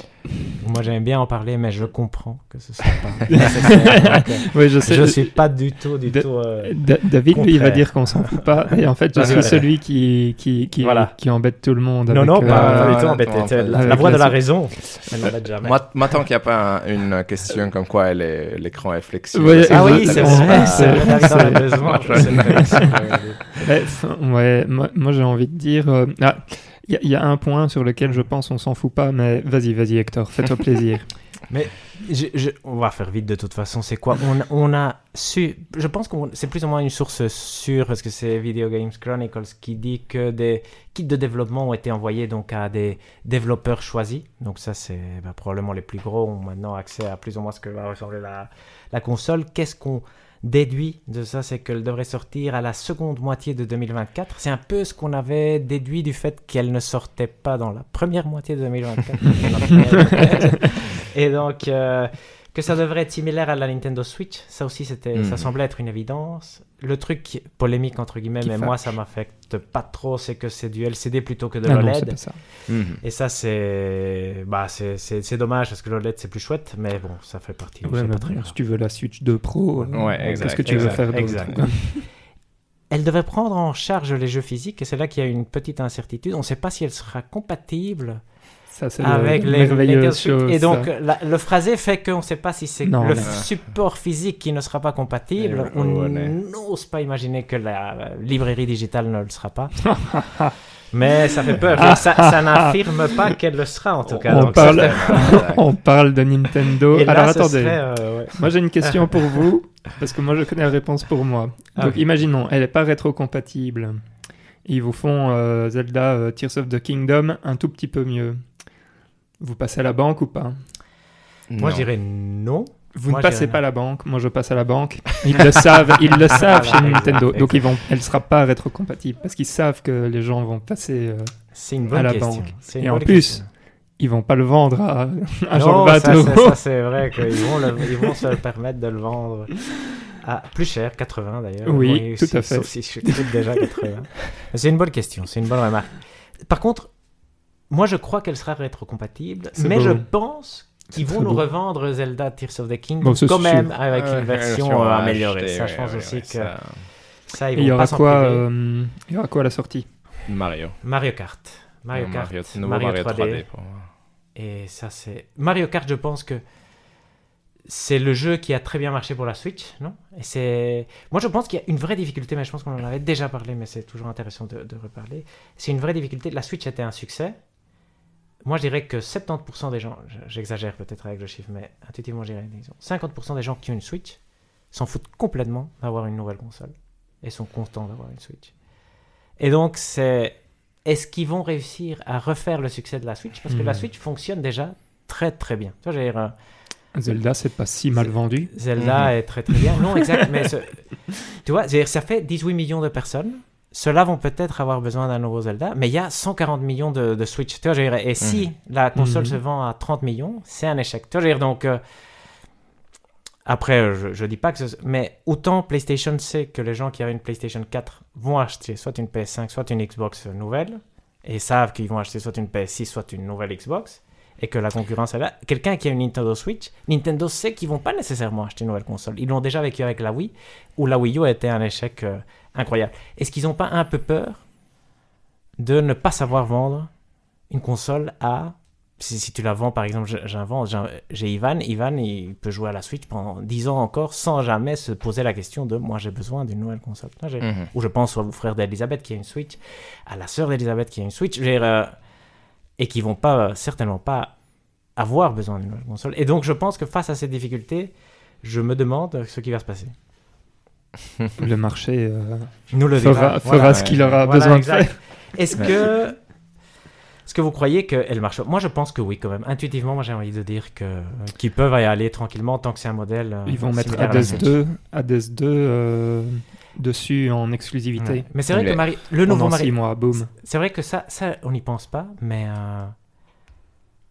Ivan, quand je lui dis euh, il y a le nouveau Mario Kart, quand il aura 7-8 ans, il va me dire Papa, pourquoi est-ce qu'on n'a pas le nouveau Mario Kart? Donc là, tu vas devoir passer à ta nouvelle Switch. c'est vrai que ça, c'est l'argument, effectivement. Et le nouveau Mario et le nouveau Zelda. Mhm. Euh, Parce que moi, c'est moi c'est ça, je pense. À mon avis, et ça, c'est mes paris, je pense qu'elle va être compatible, mais que. Euh, ils vont pas faire comme la PS4 et la PS5 de sortir encore des jeux sur la console mhm. d'avant, entre guillemets. Là, ça va être arrêt complet. Oui, ça, ça va être clairement. oui. Clairement. Bah, peut-être pas sur le shop, hein, parce qu'il y a quand même beaucoup de merde. Beaucoup d'indés et autres. ça, on est d'accord. Mais... Et qu'est-ce que vous attendez de la nouvelle Switch? Juste qu'elle soit plus puissante, non? Euh, bah, entre guillemets, moi je fais partie un peu de ces gens, euh, oui, les jeux, mais sinon, j'ai pas vraiment besoin d'une nouvelle Switch, quoi. Hmm. Voilà. Clairement, clairement, clairement, clairement, Donc, euh, ça va être intéressant, ça va être intéressant. Nouveau Mario, nouveau Mario Kart, c'est presque sûr, non? C'est presque impensable. On des meilleures manettes, c'est sûr. Et des nouvelles manettes. Hein. Ça, va marcher comment ça? Ouf. Parce que les Joy-Con, c'est nul. C'est vrai que c'est plein, plein, de questions quand même. C'est vrai que c'est pas. C'est non trivial ça. Est-ce qu'ils doivent refaire des Joy-Con? Probablement oui. Des Joy-Con 2, probablement. Des Super Joy-Con ou comment ils vont les appeler. qui vont revendre, effectivement. Qui seront Mais comment tu mets des Joy-Con sur un écran pliable? Ça, c'est ah, voilà, exact. C'est pour ça qu'il n'est pas encore sorti. le problème c'est la complexité là. Génial, mais est-ce que vous voulez rajouter quelque chose sur la nouvelle euh, console Switch? Date de sortie pour vous? Euh, Les fêtes 2024. Euh. Alors moi je, vous le dis maintenant. c'est quoi C'est 6 décembre, c'est ça? Ouais. Ah, ce serait rigolo ça. Peut-être pas le 6, hein, mais genre une semaine avant que les gens puissent aller l'acheter quelque part, avant que ce soit en rupture de stock. Ouais, ça, serait rigolo ça. Ouais, c'est vrai. C'est vrai que c'est quoi? 15 novembre 2024. Ouais, moi, voilà, moi c'est. Ah, voilà, oui, c'est très bien. C'est une... comme ça, parce qu'il y a le Black Friday, non, qui est la dernière semaine de novembre. Est-ce que ça, ça joue? Oui, parce que les gens achètent, mais il n'y aura pas de réduction. Bah oui. Ouais, ouais. parce que, PlayStation, c'était quoi? C'était 20, 20 novembre 2020 mhm. et Xbox une semaine avant?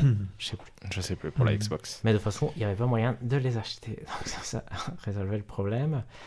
Euh, ici, un une des, trucs qui était dit sur la Nintendo, effectivement, c'était qu'ils avaient attendu suffisamment longtemps pour justement être sûr qu'ils pourraient produire suffisamment pour, euh, mhm. pour ne pas avoir le problème que les, consoles de, nouvelle génération avaient eu.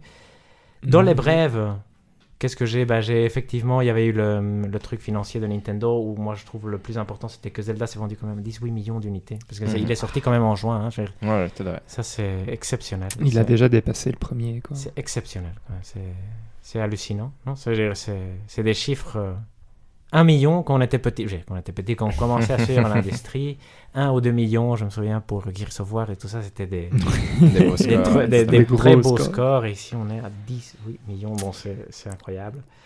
Les gens jouent, jouent plus. Après, il y a eu un truc bizarre, qu'on ne va pas rentrer peut-être dans les détails, mais Microsoft a dit que si le deal était acté entre Activision ah et machin, ils allaient donner les droits de streaming des jeux Activision Blizzard à Ubisoft. Mhm. Euh, c'est un truc pour dire que eux n'auraient pas le monopole du cloud essentiellement et donc euh, que ces droits-là pourraient être gérés. Je pense que de ce que je comprends, ça veut dire que c'est Ubisoft qui pourra décider de dire ben, on va le sortir sur le PS Plus en cloud, on va le sortir sur GeForce Now et donc, euh, donc ça, ça enlève un, d'une certaine façon un levier de puissance sur le cloud de, de Microsoft je pense que clairement, ils ont montré que le cloud, ils s'en foutaient et qu'ils veulent prouver à tout le monde que c'est pas ça. Ouais, ça va pas être un problème. BioWare a licencié plus de 50 employés et ça, ça semble être un peu la fin de BioWare. Nous, dans le, je sais pas si mhm. vous avez suivi les news, c'était un peu comme ouf, là ça fait mal. Ouais, en plus, c'est toujours de euh, profils euh, expérimentés. Ouais, et c'est un peu en mode, c'est pour faire le meilleur jeu. Oui, exactement. Oui, très, très beau coup de pub. Donc ça, c'est dur. Et bon, il y aura... J'imagine que c'est Dragon Age, le Dread Wolf, qui sortira en premier. Mhm qui sera nul et ça devrait ça être la fin ça sera le clou non? sur le cercueil. je pense que c'est un peu ça c'est notre pronostic. Surtout qu'en plus euh, aujourd'hui euh, BioWare a beaucoup plus de concurrence. Tu as quand même euh, CD Projekt et maintenant l'Ariane qui viennent quand même d'une certaine façon c'est curieux que Baldur's Gate est associé quand même à BioWare je pense historiquement et de voir que le, le flambeau a été repris de façon stupéfiante par, par, l'Ariane fait que BioWare est devenu dispensable. C'est vraiment dommage. C'est vraiment dommage. Mhm. Mais le dernier bon jeu qu'ils ont fait, c'est, si on est excessivement gentil, Dragon Age Inquisition en 2014. Mhm. qui a gagné le GOTY. jeu de l'année, A Shadow of Mordor qui le méritait. Sinon, il y a eu la Gamescom et il y a, moi, j'ai rien trouvé de de très impressionnant. Call of Duty Modern Warfare 3, je pense qu'il a été annoncé plus ou moins où on a vu un des trailers. Tekken 8 a une date de sortie.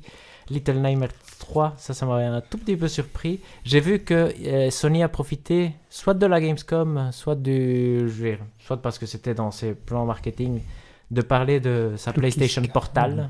Je ne sais pas si vous avez vu, donc c'est comme ça que va s'appeler cette console portable seulement fonctionnelle via Wi-Fi si tu as la console à la maison. Donc c'est vraiment pour les gens qui ont, qui ont de l'argent. et que dont ils ont euh, quelqu'un à la maison qui veut regarder d'autres choses que, que ce qu'ils jouent.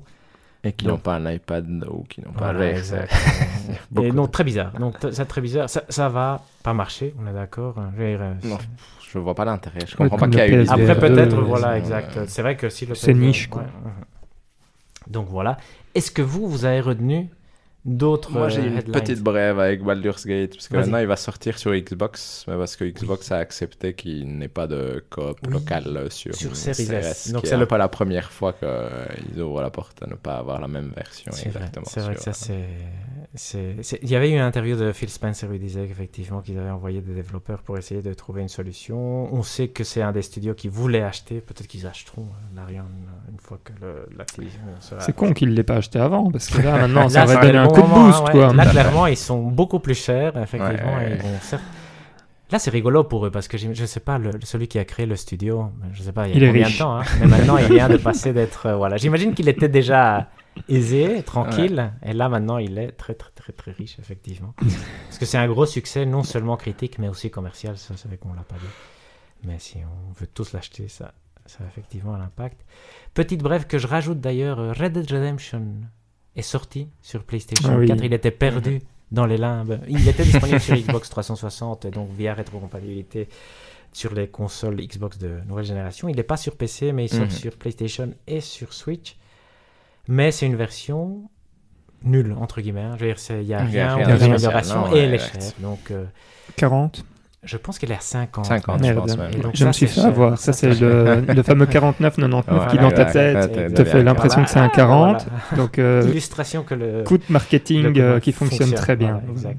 Mais donc, en solde sur Switch, certainement recommandable. Mais, mais 50 euros, c'est quand même un peu cher. Mais c'est un très bon jeu. C'est un excellent jeu. le meilleur jeu de les temps, ça c'est indiscutable. C'est dommage que Rockstar ne fasse pas un remake, de Red Dead Redemption 1. Ils n'ont pas le temps. C'est vrai, peut-être, peut-être, effectivement. GTA 6. Ils doivent annoncer GTA 6 cette année. C'était ce que moi j'avais dit. Là, il reste euh, pas grand, pas grand chose pour les vacances avec le tweet. Génial, mais moi, de mon côté, je pense que euh, tout est dit par rapport aux, news, donc euh, je te donne la, main. Et donc on passe au jeu du mois, qui n'était autre que Planet of Lana.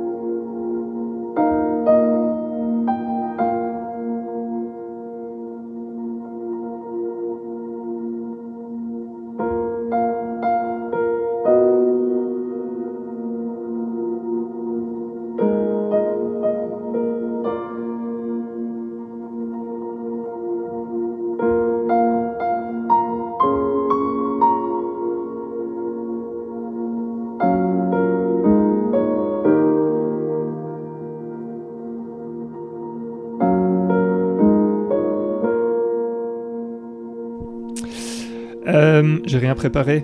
Ah, il fallait pas. Donc, euh, qu'est-ce que j'ai retenu du jeu Comment est-ce qu'on a choisi le jeu déjà? Ah On un, un, petit jeu. un tout petit jeu. donc, on était dans des gros blockbusters depuis un certain temps. Oui, des jeux vraiment critiques euh, mis en avant. Mais et donc, trop long surtout. Hein. Et beaucoup de difficultés à les finir. Donc, euh, tout à fait. donc, on a essayé de partir sur un truc. Et David a suggéré Planet of Lana, non? Mhm. Tout à fait. Et puis surtout, on a été voir notre référence numéro 1 qui était Open Critique. Oui, Et on a vu qu'il classait bien. donc on se dit, allez, on va le tenter. Et donc Planet of Lana, c'est quoi? C'est une petite aventure, euh, on va dire, comment je dis, un side-scroller comme ça. Mhm. Mhm. À la Inside et à la Limbo, je pense. Ouais, je voulais pas, tout de suite le dire, mais très bien. C'est la meilleure description, je pense. Malheureusement. malheureusement, je pense que c'est ce qui va revenir beaucoup sur ce jeu-là. Euh, où on incarne donc Lana. C'est une, euh, c'est une petite fille, si hmm. je ne dis pas de bêtises. D'une tribu, non D'une, Oui, c'est ça, qui vit euh, allez, dans une sorte de mini-colonie comme ça, ou, hmm. euh, un moment. Près de la mer, c'est vrai. Voilà, elle, elle, va. Technologiquement pas très avancée, c'est un peu ça qui va les caractériser, non? Oui, très bien, on va dire ça. Oui, c'est ça.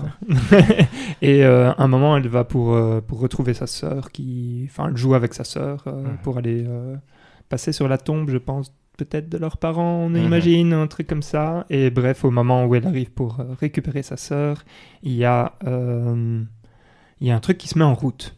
Mhm. Et puis, ce truc qui se met en route fait de la musique. Euh, c'est la musique qu'on entend beaucoup dans le jeu. Mhm. Et une fois que ceci se met en route, eh bien, il y a plein de robots qui viennent pour kidnapper tout le monde. Et Lana, effectivement, elle va réussir à ne pas se faire kidnapper. Euh, et par contre, elle va partir à la recherche de sa sœur. Et en partant à la recherche de sa sœur, elle va rencontrer euh, une petite bestiole mignonne, une sorte de chat là comme ça, euh, qui s'appelle Mui, si je ne dis pas de bêtises. Et, et donc elle va passer son aventure avec lui pour essayer d'aller secourir sa sœur et en même temps pour essayer d'arrêter euh, toutes ces machines qui voilà qui essayent de récupérer euh, toutes les formes vivantes qu'il y a sur la planète. Mm. Voilà messieurs pour euh, mini pitch comme ça. Où on n'a pas encore spoilé mais donc vous le savez c'est tout est dit donc on spoilera un moment ou un autre. Euh, je ne veux pas vous demander si je sais que David il l'a joué en plus ou moins 7 ou 8 heures, ce que j'ai trouvé très long, parce que je l'ai vu ah, sur... Euh, mon temps de, jeu dans le jeu me disait 4h30. Ah, ah voilà, et moi c'était 4h30 aussi. Donc c'est un jeu euh, très très court, ce qui veut dire qu'on aura des choses à dire, mais non plus, pas, pas non plus mhm. un milliard de choses à dire. Hector l'a déjà balancé euh, très très vite. Euh, c'est un jeu qui passe après Limbo et Inside, donc c'est un jeu qui risque de se faire fort comparé à Limbo et Inside. Pourquoi Hector? Dis-nous tout. Parce que je trouve que de façon évidente, il essaye d'imiter. On est d'accord. Inside et Limbo. Je veux dire, il se s'il vous laisse cacher, je pense pas qu'il essaye de se cacher, je sais pas ce qu'ils ont dit, mais c'est c'est identique, la formule est identique. Il y a. Moi, je dirais que jusqu'au moment où tu rencontres le chat, c'est 100% pareil. Ça, qu'est-ce qui change? Ben, Limbo et Inside sont plutôt à, tonalité grise. et donc, euh, et sont plutôt de tonalité grise. Et ici, il y a plein de couleurs. Donc, clairement, tu vois qu'ils essayent de tricher, entre guillemets, avec des, des éléments pour créer une différence.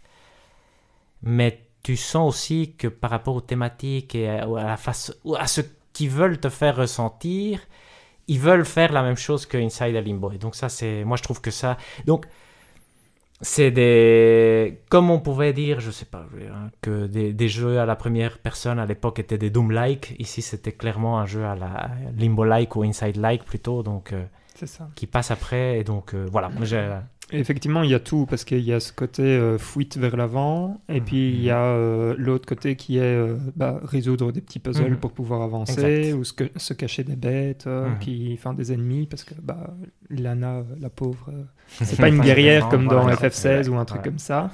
par contre, elle a une très belle endurance, ça je vais quand même le signaler, parce que au bout des 5 heures, j'étais là genre quand même, c'est assez costaud. David un, ah. avis, euh, un avis comme ça sur. Euh, ah, oui. premier avis là. un, premier, avis. Euh, bah écoute, moi j'ai eu la même impression aussi que ça ressemblait à Inside. Et au début, j'étais pas dedans. Et puis à un moment, ça a quand même cliqué pour moi. Donc pour être honnête, je trouvais que.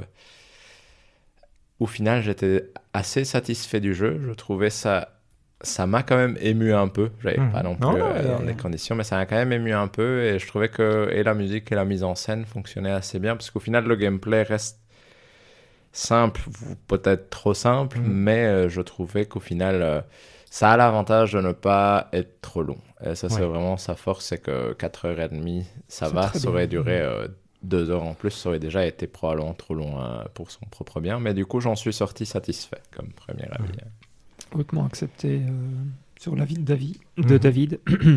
Moi, j'ai plus ou moins le même avis. Je trouvais aussi qu'au début, c'était énervant le fait que ce soit si Inside et si Limbo. Par contre, dans, un peu dans, dans, le résumé total du truc, je me suis chaque fois dit, ça arrive à surprendre, ce qui est bien, mhm. mais ça émerveille rarement. Tu vois, ça, ça mhm. arrive jamais aux auteurs que arrive... Euh, Limbo, je ne me souviens plus, mais Inside, je me souviens que c'était... Euh, là, c'était un chef-d'œuvre. Ici, c'est un, très chouette jeu, je trouve. C'est ça. Ouais. bah, son souci, c'est qu'il passe après Inside. Enfin, oui, exact, exact, En tout cas, pour moi, c'est son seul défaut, presque. Ouais. Et je trouve qu'il est, moi, entre guillemets, quand on essaye d'un... Parce que, inévitablement, l'histoire est un peu cryptique, néanmoins, parce qu'on ne sait pas d'où viennent les machines. Ce qu'il faisait déjà Inside très bien. Et ici, tu as l'impression qu'ils essayent de mettre des petits trucs qui vont te faire euh, réfléchir, mais qu'il n'y a pas de vraie réflexion cohérente derrière. C'est chouette à la fin, c'est agréable. Je trouve que la fin était satisfaisante. Mais, tu vois, juste, là, tout est dit, euh, spoiler. À un moment, il y a des bébés. Oui. Là, tu te dis, là, pourquoi tu mets des bébés? David, toi, tu as une euh, théorie parce que ouais, on peut on peut directement passer sur les théories du jeu. Euh, non, non, moi je n'en ai pas. En fait, euh, je vais être honnête avec vous. Moi, ce que je me suis dit, c'est donc ma, ma, mhm. pseudo théorie est très très basique. J'en ai pas fait. Hein, les, bah, j'en ai pas vraiment fait non plus. C'est un truc. Ah, c'est comme ça que je l'ai ressenti. Donc, ah. j'ai pas réfléchi. Juste pour revenir sur Inside, ce que je trouvais fort dans Inside, c'est que quand je définis, j'étais là genre, je, je, peux penser à un milliard de mmh, métaphores possibles, enfin pas un milliard, mais euh, je peux penser à dix métaphores possibles, euh, laquelle est la, entre guillemets la bonne, euh, etc. Et donc ça c'était très fort dans Inside. Ici, il n'y a pas vraiment, enfin il y a probablement des métaphores que j'ai pas compris parce que je suis pas assez malin pour ça, mais moi tout ce que j'ai compris c'est en gros les machines étaient programmées pour quelque chose euh, ça s'est déclenché. Les machines sont venues récupérer tous les gens. Ma meilleure euh, idée, c'est que euh, donc en fait, on est sur une planète qui est plus la planète Terre. Mmh. ce qu'on comprend quand on quand on bouge, c'est que voilà, c'est qu'en gros, ils ont été colonisés une autre planète probablement parce que peut-être la Terre n'était plus habitable, mmh. quelque chose comme ça. Le fait que les machines se mettent en route m'ont fait penser à ah, c'est l'heure de retourner sur Terre, et donc c'est pour ça qu'ils vont chercher tous les humains, qu'ils les ont mis ah, dans, dans des jolis... Euh, parce que quand on arrive sur la fin, on mhm. les voit, ils sont... Entre guillemets, ils sont bien... alors oui, ils sont tous mis dans des sortes de cellules, mais ils ont un lit, ils ont... Enfin, ils ont tout. Et donc, euh, et donc, en fait, qu'est-ce qu'on fait? Bah, On empêche si on veut, le programme de nous ramener euh, sur Terre. Moi, c'est hmm. comme ça que je l'ai vu. C'est intéressant, mais ça, c'est super hmm. Et donc j'ai pas été très loin, beaucoup plus loin. Je sais pas si toi David, tu as une meilleure... Euh, mais moi c'est marrant parce que j'ai pas tout à fait euh, compris le côté retour sur Terre, mais pour moi c'était un peu... Euh, la métaphore était écologique dans le sens où tu vois qu'il récupère tous les animaux sur Terre aussi, mais il n'a que les humains qui ont l'air bien, entre guillemets, dans le sens où tu vois tous les porcs, les araignées et tout ça, à un moment il y a une machine qui les découpe mhm. en truc. Et du coup, j'y voyais un peu une analogie écologique en mode mhm. les machines ont été activés parce qu'on détruit. Tu vois, on va sauver l'humanité, mais on va détruire tout ce qui, tout le reste pour nous sauver. Mais je suis d'accord avec vous sur le fait que il y a parfois des, des, jeux ou des films où on peut regarder ou jouer et ne pas tout comprendre en y jouant, mais quand ça se termine, on a envie de réfléchir mhm. et de se poser la question. Ici, je trouve que c'est pas un jeu qui donne envie mhm. de se poser ces questions parce que il n'arrive pas malgré le fait que la mise en scène soit bien faite, je trouve qu'il n'arrive pas à créer des moments vraiment où ça change ta perspective sur quelque chose. C'est-à-dire que ta perspective reste tout le temps la même, c'est-à-dire je dois aller mhm. sauver ma sœur. Et il n'y a pas un moment où tu... J'ai pas l'impression qu'il y a un moment où j'ai été là, genre, où les machines, c'est peut-être autre chose. Tu vois, il y a peut-être quelque chose de beaucoup plus derrière, ou un message vraiment, même métaphorique, qui n'est pas du coup, quand ça s'est terminé, j'étais, c'est pour ça, satisfait et un peu ému, mais j'avais pas de questions en tête en mode, tiens, qu'est-ce qui se passait euh, J'étais là un peu, bon, je suis pas sûr d'avoir tout compris. Et voilà, entre guillemets, ça s'est arrêté là. c'est pareil. Euh, et, c'est peut-être là le défaut qu'il a par rapport à un Inside ou un Limbo, c'est qu'un Inside, il y a toute une imagerie qui est mise en scène et tu comprends que l'imagerie est là pour te dire quelque chose, que tu le comprennes ou pas et ça te reste en tête. Et du coup, quand ça se termine, tu vas refaire des liens entre plein de trucs que tu as vus. Ici, dans la nage, je trouve que l'imagerie reste très semblable tout le long, de 1. Et quand ça se termine, tu vas pas nécessairement aller faire des liens avec. Euh, je veux dire, parce que parfois, tu as des, des, moments où tu vois des peintures sur des murs ou mhm. des trucs. Et je comprends le côté de Valérian, ils ont peut-être voyagé euh, partie de terre et aller ailleurs, parce qu'il y a un moment où tu vois clairement un vaisseau qui part ailleurs. Mais ça m'a pas, j'ai pas fait le lien nécessairement et j'étais pas là, tiens, c'est peut-être ça que. Je, trouve que mhm. c'est un jeu qui a pas réussi à déclencher chez moi ce côté de je vais réfléchir et avoir envie d'en discuter avec quelqu'un pour voir ce qui se passe, ou même d'aller lire sur Internet. Euh, et c'est peut-être là qu'il reste un chouette jeu, mais qu'il n'arrive pas à passer euh, à l'étape d'après, entre guillemets, dans le sens où il est artistiquement bien fait, mais il est peut-être pas aussi intelligent qu'il voudrait l'être. Mm. Euh. Et c'est là mm. aussi, je pense que moi, il m'énervait, entre guillemets, même s'il m'a plu c'est que tu voyais un peu ces images, bah, comme disait Valérian, le truc du, de du vaisseau qui revient, qui est un peu... Il essayait de mettre les images classiques qui te font penser à des trucs. C'était un peu trop cliché. J'essaye mhm. trop de te faire réfléchir en ne disant pas quand même tout. Et c'était... C'est là où les bébés m'ont énervé parce que je me suis dit, là certainement tu vas me faire croire quelque chose, mais j'en ai rien à foutre, pourquoi tu mets des bébés maintenant? Et euh, Mais sinon, je trouvais que Là où à la fin, je ne savais pas s'il était en train de m'énerver. D'ailleurs, petite parenthèse, il m'a appris à, distinguer les boutons de la Xbox, euh, comme euh, j'essayais avec euh, Ivan. Bien. quand je jouais à Zelda, A était ailleurs, et donc il y a un Quick Time Event qui est quand même C'est horrible. très horrible. J'ai dû en recommencer quelques-uns plusieurs fois. Oh mais et je ne connais toujours pas les boutons. Mais quand je voyais X, j'étais là genre, mais quand il y a la course poursuite et tu dois faire ah. X, A, oh mon dieu, j'ai souffert, j'ai souffert honnêtement. J'ai dû le recommencer deux ou trois fois. Moi aussi plusieurs fois. Au début, je comprenais même pas ce qu'il fallait faire, hein, mais euh, je sais plus. C'est quand il faut appuyer X très vite. je savais pas s'il fallait appuyer une fois et maintenir appuyer ou appuyer X très vite, et donc je n'arrivais pas à comprendre. Parce qu'il commence, il, va, si tu appuies plusieurs fois, il va courir, commencer à courir vite et donc se sauver. je, je, voyais pas du tout ce qu'il fallait faire. Non, non, c'est normal. Et donc. Euh, mais c'est un très bon point, Hector, parce que moi j'ai souffert euh, sur Xbox à cause de ça euh, aussi. rigolo, ça. J'ai trouvé ça rigolo. Je me suis dit, ah merde, j'apprends à Ivan justement à accueillir les, les sauterelles, et moi je suis pas capable de revenir où est A et X. Ah non, on est trop. Trop, on est trop, trop habitués. le nombre de fois que ça m'arrive aussi sur Baldur's Gate, parce que je, du coup, je joue avec une manette Xbox, ah mais du coup, quand tu appuies sur A sur un objet, tu le ramasses. Si tu veux voir les autres options, tu dois appuyer sur X. Le nombre de fois où j'appuie sur A pour hmm. ramasser un coffre, et puis je dois aller dans mon inventaire, déposer le coffre, et puis ah, faire X pour, l'ouvrir. Je suis là. Mais non, je suis d'accord avec euh, ce côté-là. Et. Hmm.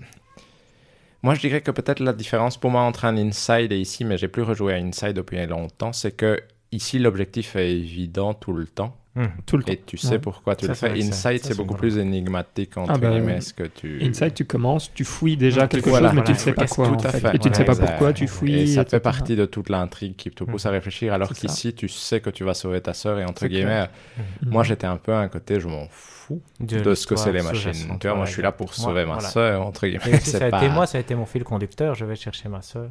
C'est ça. Et c'était suffisant. Et c'est vrai qu'après, tu as des réflexions qui, qui arrivent. Vas-y. Non, je voulais vous demander. Euh, enfin, vous voulez qu'on continue à parler de l'histoire ou... On peut, tout, tout ce que tu veux, Valérie. Euh, parce que moi, j'ai pas grand chose d'autre à en dire. Non, moi, non plus.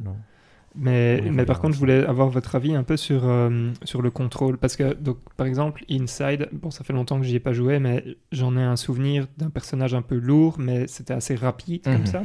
Ici, j'ai un très bon souvenir, c'est un personnage très lourd et c'est très lent, mm. comme ça.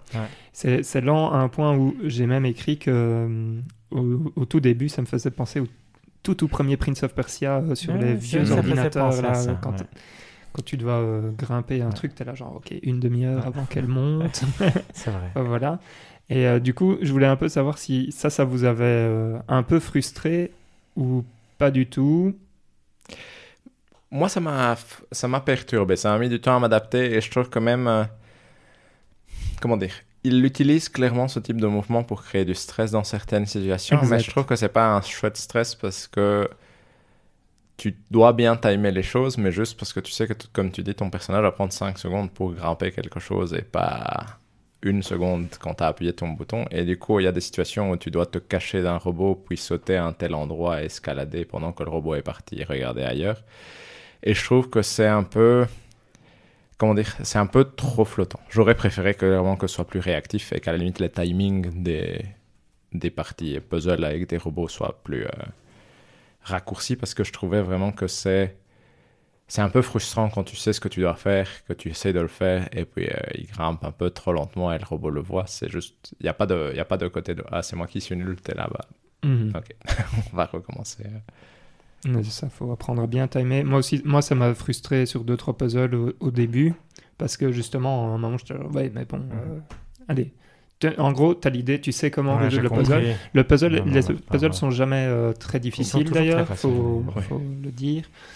Et, euh, et, ouais, effectivement. Et donc, tu sais exactement comment il faut le faire. C'est juste qu'après, il faut le mettre en, en, place avec un.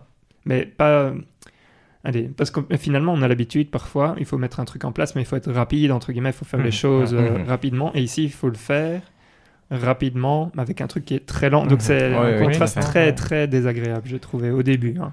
Après, on s'habitue. On s'habitue, c'est vrai, c'est vrai. Et peut-être qu'il y a moins de courses poursuites aussi à un moment, je sais pas.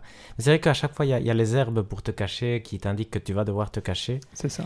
Un truc que, que j'ai découvert à la fin, c'est que quand je voyais les, les, herbes, je me disais ouf, encore me cacher, tu vois, parce que souvent ça indiquait que tu, devais, tu allais devoir t'échapper derrière du, du robot.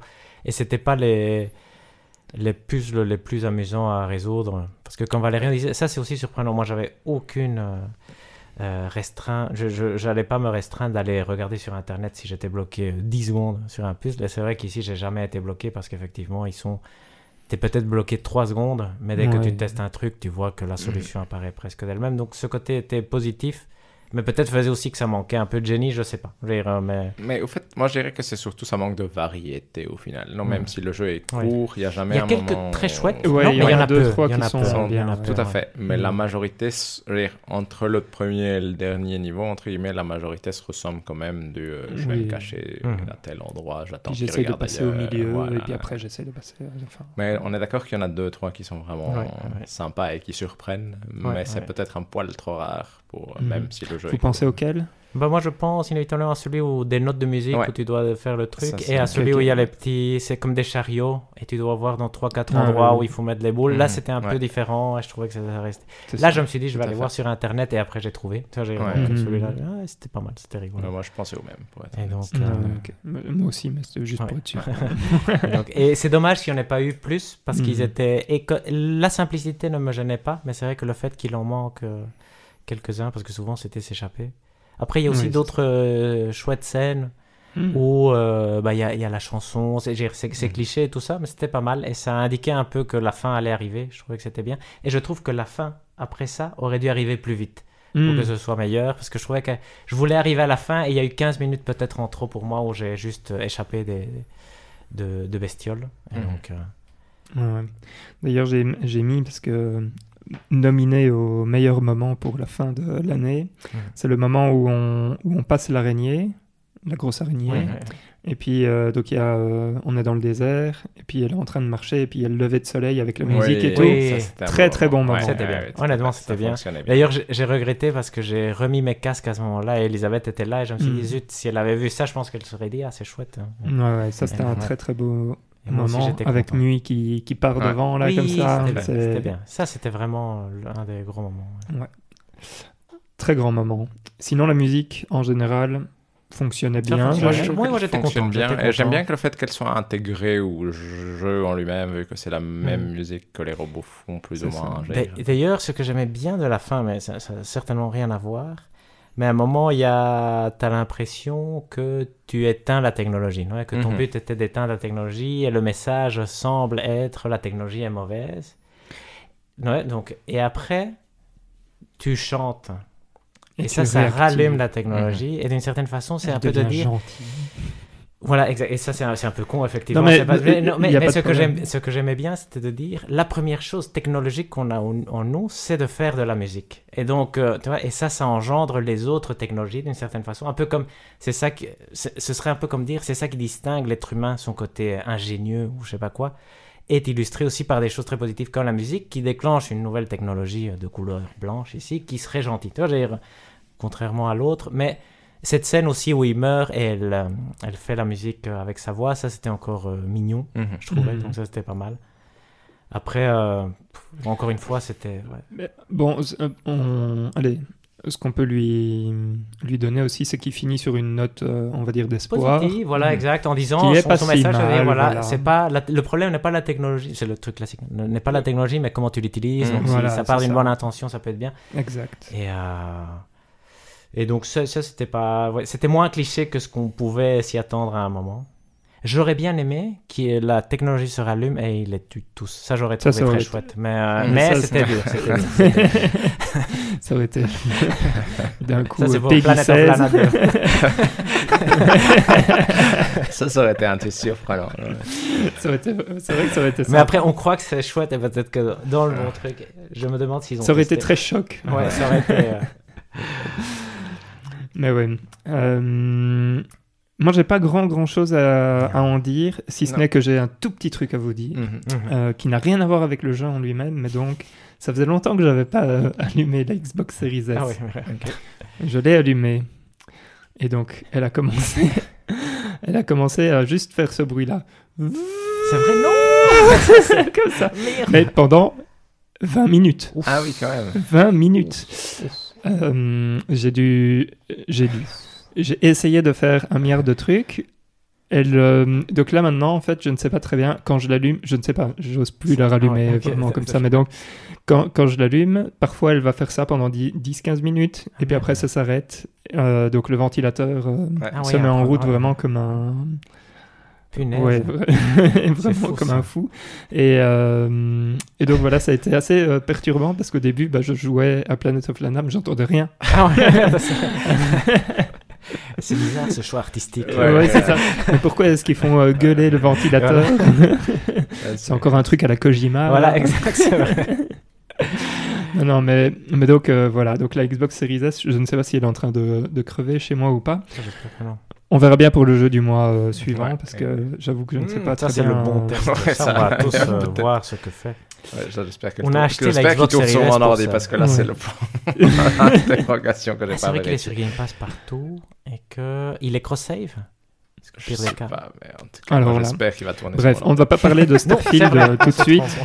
Euh, Est-ce qu'il y a d'autres choses que vous voulez euh, rajouter? Moi, je dirais pour euh, une petite critique que je ferai en dernier, c'est je trouve que c'est un jeu peu courageux par moment, dans le sens où, par exemple, tu crois qu'à un moment il va tuer le chat.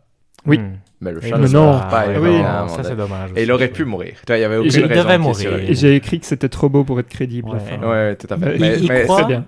Le jeu croit que tu aimes ton chat beaucoup plus que ce que tu l'aimes vraiment, je pense. Oui, parce que finalement. Oui, ou en tout cas, il n'est pas prêt à te rendre triste pour le chat. Regarde, quand, il, va, il va mourir, tu le récupères, tu le sauves à un moment d'une boîte. Mais vas-y, fais le truc que tu dois faire pour me faire avancer. Donc c'est un peu cruel quand Parce qu'il te donne même pas le temps après de, de faire toi quelque chose. Non, tu, tu, le récupères juste pour pouvoir avancer. Ça, je trouvais rigolo. C'est un euh, objet. Mais du coup, je pense que c'est ça aussi peut-être la différence avec Inside, c'est qu'il n'ose pas faire mhm des choix difficiles, entre guillemets, difficiles, euh, peu importe, mais de tuer des gens. ouais, mais, mais après, c'est aussi. Euh, allez, c'est ce qu'on disait, c'est ce que tu peux aussi dire qui fait de bien, c'est que finalement, c'est mignon. Tout à fait. Il n'essaye pas plus d'aller plus Tu le donnerais beaucoup plus à un enfant à jouer et qui comprenne ce qui C'est une belle découverte. C'est une belle découverte cadeau pour les contrôles. Oui, ça, Je veux dire, si tu es habitué à des jeux un peu plus modernes pour les contrôles, pour un enfant, c'est pas facile. Mais... Par rapport à Inside, c'est plus accessible. Oui, oui, bien sûr, bien sûr. Et, j'imaginais ça, si, si on découvrait, ben ici, comme j'ai découvert un peu Venba, un peu par hasard, tu vois, si tu lançais Planet of Lana, tu pourrais tomber amoureux du jeu en disant ah c'est un truc non connu j'ai mhm. découvert si t'as jamais fait Inside. voilà si c'est ta découverte tu te dis ah c'est génial effectivement si t'as jamais fait Inside ça, ça peut aider et euh, Moi, ce que j'ai noté, finalement, c'est euh, que Planet of Lana, c'est le blend euh, ultime. Enfin, ultime. C'est un gros blend entre Inside ou Limbo. Il faut choisir. The Last Guardian ou Ico, avec la bébête. Mhm.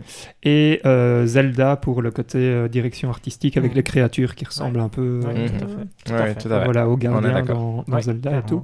Et je me suis dit, voilà, c'est un peu ces trois-là qui sont agencés mhm. pour faire pour faire un jeu pas mauvais mais pas dingue. Exact. Mhm. Voilà. Tout à fait. Et Oui, non, tout à fait. Et c'est vrai qu'on en a peut-être pas parlé assez. Ce qui le distingue clairement de Inside the Limbo, et c'est là que c'est pas un plagiat, entre guillemets, c'est qu'il met son chat. Non? Et, je et donc ça, c'est une nouvelle mécanique. donc euh, c'est associé, c'est vraiment un truc euh, où tu dois dire euh, au chat, arrête-toi ici, appuie ce bouton-là. Et donc, c'est pas une mécanique géniale, donc ça permet pas non plus de. Mais ça fonctionne. Donc, mhm. Ça, c'était mon, dernier point, je pense, par rapport. Tout à fait. Non, et, comme tu disais, en soi, c'est vraiment un mix de ça, ce qui lui donne quand même une patte graphique différente par rapport à ces Il est très beau. Euh, non par moment, il, est, très beau. non, non, la direction artistique est très minimaliste, mhm. mais en mhm. même temps fonctionne très très bien. Mhm.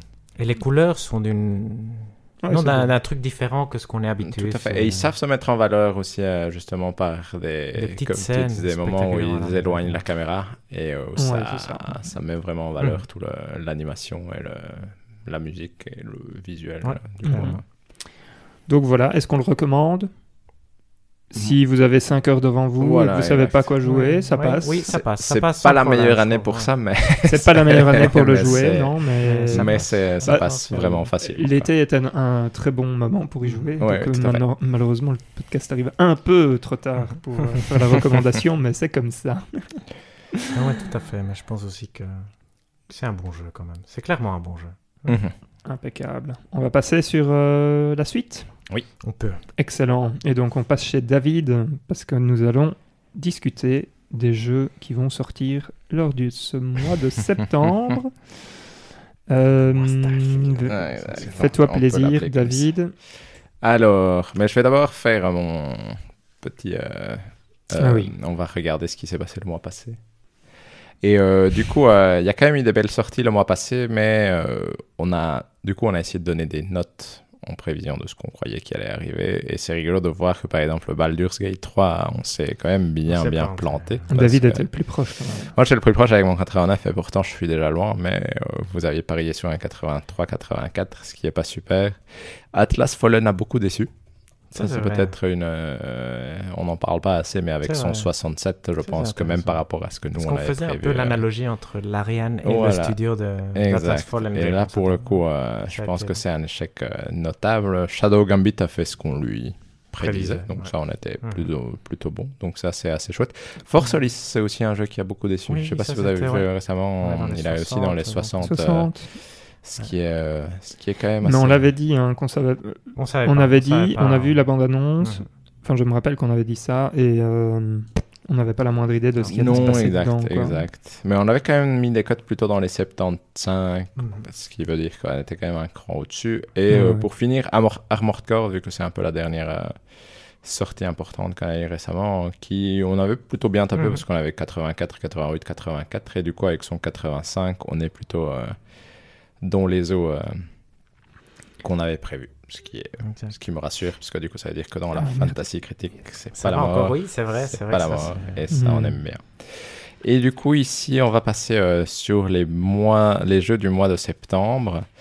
Et on va faire comme d'habitude, je vais vous demander votre niveau de hype, c'est-à-dire que vous devez me dire si euh, vous précommandez le jeu, si vous l'achetez en day one, si vous l'achetez en solde, si vous le voulez bien en cadeau, ou euh, si euh, vous ne le voulez même pas en cadeau. Et je vais vous demander aussi euh, quels sont le score que vous donnerez au jeu. Et donc, ce qu'on va faire, on va commencer par un jeu qui sort tout début septembre, le 5 septembre, qui s'appelle Chance of Zenar, qui sort sur tout, PlayStation, Xbox, Switch et PC. Et c'est quoi ça? C'est un jeu d'aventure qui a un style graphique qui est proche peut-être de quelque chose comme Sable ou Sable, peu mm. importe la mm-hmm. façon dont on... Et qui a l'air d'être un jeu narratif plutôt... Euh, d'exploration narrative plutôt orienté sur tout ce qui est langage et du coup décodage de, de messages dans le monde où on doit quand même s'infiltrer par-ci par-là, mais on doit aussi faire tout un travail d'essayer de, de traduire une langue qu'on ne connaît pas. Donc ça, c'est plutôt ce côté-là, je dirais, qui m'intriguait un tout petit peu. Mm-hmm. Et du coup, euh, je voulais savoir, par rapport à ce jeu-là, qu'est-ce que vous, est-ce que ça vous donne envie en regardant les trailers? Je sais que de toute façon, vu les mois qu'on a, mhm. on n'y jouera pas. Mais euh, dans l'idée qu'on avait un temps à finir, qu'est-ce que, où est-ce que vous le placeriez dans votre niveau de hype? Mais en fait, moi, j'avais, j'avais jamais pas entendu parler de Chance of Sinner. Mais ici, le, la prémisse me semble particulièrement intéressante. Donc, je vais quand même suivre et voir s'il a des bonnes reviews. Mais donc, ici, je dirais en cadeau et je pense par contre que ce ne sera pas un bon jeu. 67. C'est terrible. parce que, donc, moi, pour l'instant, le côté. ouais, j'avoue, j'ai pas beaucoup regardé ce jeu-là. Est-ce qu'il me donne envie pas trop. J'hésite avec le en cadeau et même pas en cadeau. Ça, c'est pour hmm. vous le donner. Et je suis comme, euh, comme Hector. Je pense pas que ce sera un très bon jeu. Je pensais à 67. Ah merde. Donc je vais euh, mettre 72 juste pour. Euh, ah, parce que, voilà. Mais c'est juste pour changer. Quoi. Allez, moi je vais être un peu plus gentil. Je, vais, je dirais aussi en cadeau, parce qu'on soit. Je trouve que, comme disait Hector, le premier ça a l'air intéressant. Est-ce qu'on sait comment on joue? On se balade? C'est un monsieur qui se balade? Oui, oui, tu peux le bouger. C'est un jeu d'aventure, entre guillemets. Entre des... Du coup, je vais lui donner 75 pour, euh, comme cote euh, Et en cadeau, tu disais aussi. Tout à fait. Génial. Ensuite, euh, bah, on va pas spécialement en parler encore plus, mais le 6 septembre, il y a Baldur's Gate 3 qui sort sur euh, PS5. Donc la mhm. question, c'est juste euh, est-ce qu'il va bien tourner? Mais ça, on verra bien le moment venu. Ah, c'est vrai qu'il faut attendre les reviews pour savoir s'il va bien tourner. Comment ça Sur PS5, il va bien tourner? J'ai bon espoir, honnêtement. Mon PC est pas super et il tourne bien dedans, donc à mon avis. Ah, vous me faites peur là d'un coup. Non, honnêtement, je pense que ça devrait aller, vraiment. Et sinon, la même date le jeu du mois. Ça, c'est rigolo quand même. Le 6 septembre sur Xbox Series et PC, on a Starfield. Boom Le nouveau jeu Bethesda, le gros jeu Microsoft depuis une éternité. Et le jeu que tout le monde attend. Moi, j'ai une grosse question pour vous que j'ai oublié de vous poser euh, tantôt quand on parlait. C'est est-ce que vous pensez qu'ils sont à l'aise chez Bethesda maintenant qu'ils ont vu Baldur's Gate 3 je pense que non. est-ce que, en gros, ma question, c'est est-ce que Baldur's Gate 3 va, entre guillemets, les. Oui. Ouais. ouais. Mais c'est vrai ça, que ça va les embêter. Hein. C'était pas un truc que je m'étais explicitement déjà dit, mais c'est vrai que Skyrim jouait dans la même cour finalement que Baldur's Gate. C'était peut-être une approximation euh, plus accessible. Mais ici, si on se rend compte que les possibilités sont 10 000 fois inférieures à ce que Baldur's Gate propose. Clairement, on va le sentir. Il va se faire défoncer par les critiques. Heureusement pour eux, c'est pas Elder Scrolls 6 peut-être. Non, j'ai. Euh, tout à fait. La comparaison n'est pas tout à fait aussi directe. Euh. Tout à fait. Mais du coup, revenons-en. C'est quoi votre niveau de hype aujourd'hui pour Starfield? Day One. Mhm. Je reste euh, très hypé. Je pense quand même qu'il fera 87. Bien, c'est c'est descendu, c'est descendu. Moi, je pense, donc euh, aussi, euh, disons précommande, parce que Starfield est un peu le jeu que j'attends depuis que j'ai acheté ma série S, je pense. Ça doit être août 2021, quand je revenais de, Barcelone. Parce qu'à l'époque, on ne savait pas encore quand il sortait, et on mhm. se doutait peut-être que 2022 était la bonne date. Mais donc, je l'attends depuis très très longtemps. J'adore euh, Skyrim. J'ai voulu adorer euh, Fallout. Combien de versions de Skyrim? J'ai toutes les versions. Non, je n'ai pas sur PC. Donc, j'ai sur PS3, j'ai sur PS4, j'ai sur Switch. j'ai hésité à l'acheter sur PS5, mais bon, maintenant j'achète moins de jeux. Je ne sais pas si vous vous souvenez, vous vous souvenez j'avais râlé à l'époque parce que la version next-gen n'était pas sur le Game Pass et je trouvais mhm. que c'était scandaleux. Scandaleux, ouais, tout à fait. Mais, euh, mais donc Starfield est pour moi c'est des jeux que j'aime beaucoup parce que je trouve qu'ils sont super accessibles et super agréables. Je pense qu'il aura 84, donc je pense qu'il va quand même euh, souffrir. Mais je pense que ce sera un bon jeu. Donc, euh, et que je vais aimer. Je vais aimer euh, beaucoup. Moi, je vais dire en day one comme Valérien. Je l'attends avec. Moi, le problème, c'est que j'ai l'inverse Hector. Moi, j'aime pas les jeux Bethesda de base. donc, mon cœur est pas. C'est vraiment de la curiosité. Et... Mais il a l'air bien fini. en tout cas, pour le peu qu'on en a vu, euh, je trouve qu'il a l'air... Bethesda, wow! Mais c'est vrai qu'ils ont attendu, hein, et je pense qu'ils peuvent pas se rater. Non, non, non, tout Après à fait. Redfall... Du coup, moi, je pense qu'il va faire 89, pour être honnête. Waouh! Magnifique! Mais ça, c'est incroyable. Hein, Forcément, quelqu'un aura raison. Voilà, exactement. Mais du coup, non, c'est intriguant quand même. C'est une énorme sortie. C'est rigolo, parce que c'est vraiment le la killer app de Microsoft qu'on attend depuis une éternité. C'est beaucoup de choses. C'est trop de choses. ici, il y avait une news qui a circulé beaucoup. Je pense que c'est Phil Spencer qui répondait à une interview comme quoi c'était le début d'une certaine façon d'une avalanche de jeux. comment, comment rajouter la pression? C'est stupide. Et c'est vrai euh, après on attend Forza et c'est vrai que c'est pas une mauvaise année pour Microsoft si Redfall avait été un bon jeu. Donc là, on, on, va voir. Tout dépend. Je pense que tout dépend de Starfield. Cette nouvelle stratégie bah. d'achat, de, d'acheter des gros gros trucs, c'est Starfield qui la justifie d'une certaine façon.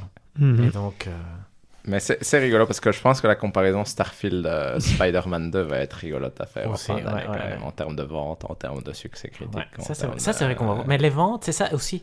La triche, entre guillemets. Starfield va bien se vendre, mais va moins bien se vendre que s'il n'avait pas que s'il n'avait pas été sur le Game Pass, parce qu'inévitablement, nous, on va pas l'acheter, je pense. Euh, non, mais good move quand même de Microsoft, parce que j'avoue, je l'ai écrit parce que je voulais vous en parler. Donc, Starfield sort le 6 septembre, je ne sais pas si vous avez vu ça. Hein. Sur le, ben, on vient de le dire. Sur le Game Pass. Ah. Mais, mais, on peut payer 35 euros ou 31,50 euros jusqu'au 1er septembre pour avoir accès à ce qu'ils appellent le contenu additionnel de l'édition premium, mmh. qui donne droit, entre autres, à un, un, accès anticipé de 5 jours au jeu. Est-ce que ça compte dans les ventes? Ouais, ah, c'est une bonne question. Bon, bref, voilà. Intéressant. Mais ça, c'est vrai, c'est pas con. ça compterait, oui. J'imagine que c'est un achat de vente premium à prix soldé ou un truc comme ça. Mais... Ouais, c'est rigolo en tout cas. Mais donc, je trouve que c'est un good move de la part de mhm. Microsoft. c'est presque tentant. Non, ça vous a pas tenté, moi Non, c'est trop cher. Je... Hector, il va je vais pas le faire. Hein, je vais pas le faire mais... mais voilà. L'aurais fait il y a 5 jours. je fait. 5 jours, c'est quand même beaucoup. Parce que par exemple, euh, sur Baldur's Gate 3, c'est 3 jours sur PS5. Hmm. Et du coup, je suis là, genre, bon, je peux attendre 3 jours. 5, c'est pas mal. honnêtement, pour l'enregistrement des podcasts le 10 septembre, on aura joué 10 jours au lieu de 3. Ça fait quand même une différence. Ça fait une grosse différence. Oui, mais on va pas, on, on va pas parler de de Starfield. Euh, enfin, on va parler de Starfield. Euh, ouais, on va pas parler que de ça. On s'égare, on s'égare. Allez, on y va. On, on continue passer à la suite.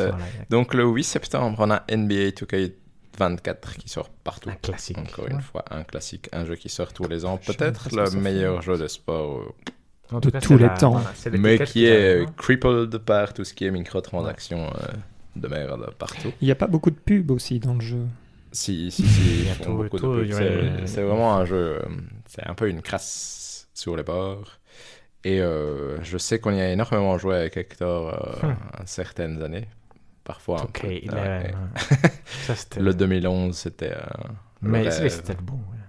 Mais du coup, c'est rigolo parce que ce, que ce qui me fait rire avec ça, c'est que je trouve qu'au niveau prédiction, c'est difficile de savoir où on va le mettre. Hmm. Parce que le core gameplay est toujours excellent, mais l'enveloppe est et mauvaise, et mauvaise, et, donc, les scores sont punis pour ça. Du coup, euh, ma question pour vous, euh, bah, moi je vais commencer. Je vais dire qu'en soi, c'est un jeu que je prendrais bien en solde pour être honnête, et je pense qu'il va être une bonne année. Donc je pense qu'il va faire 85.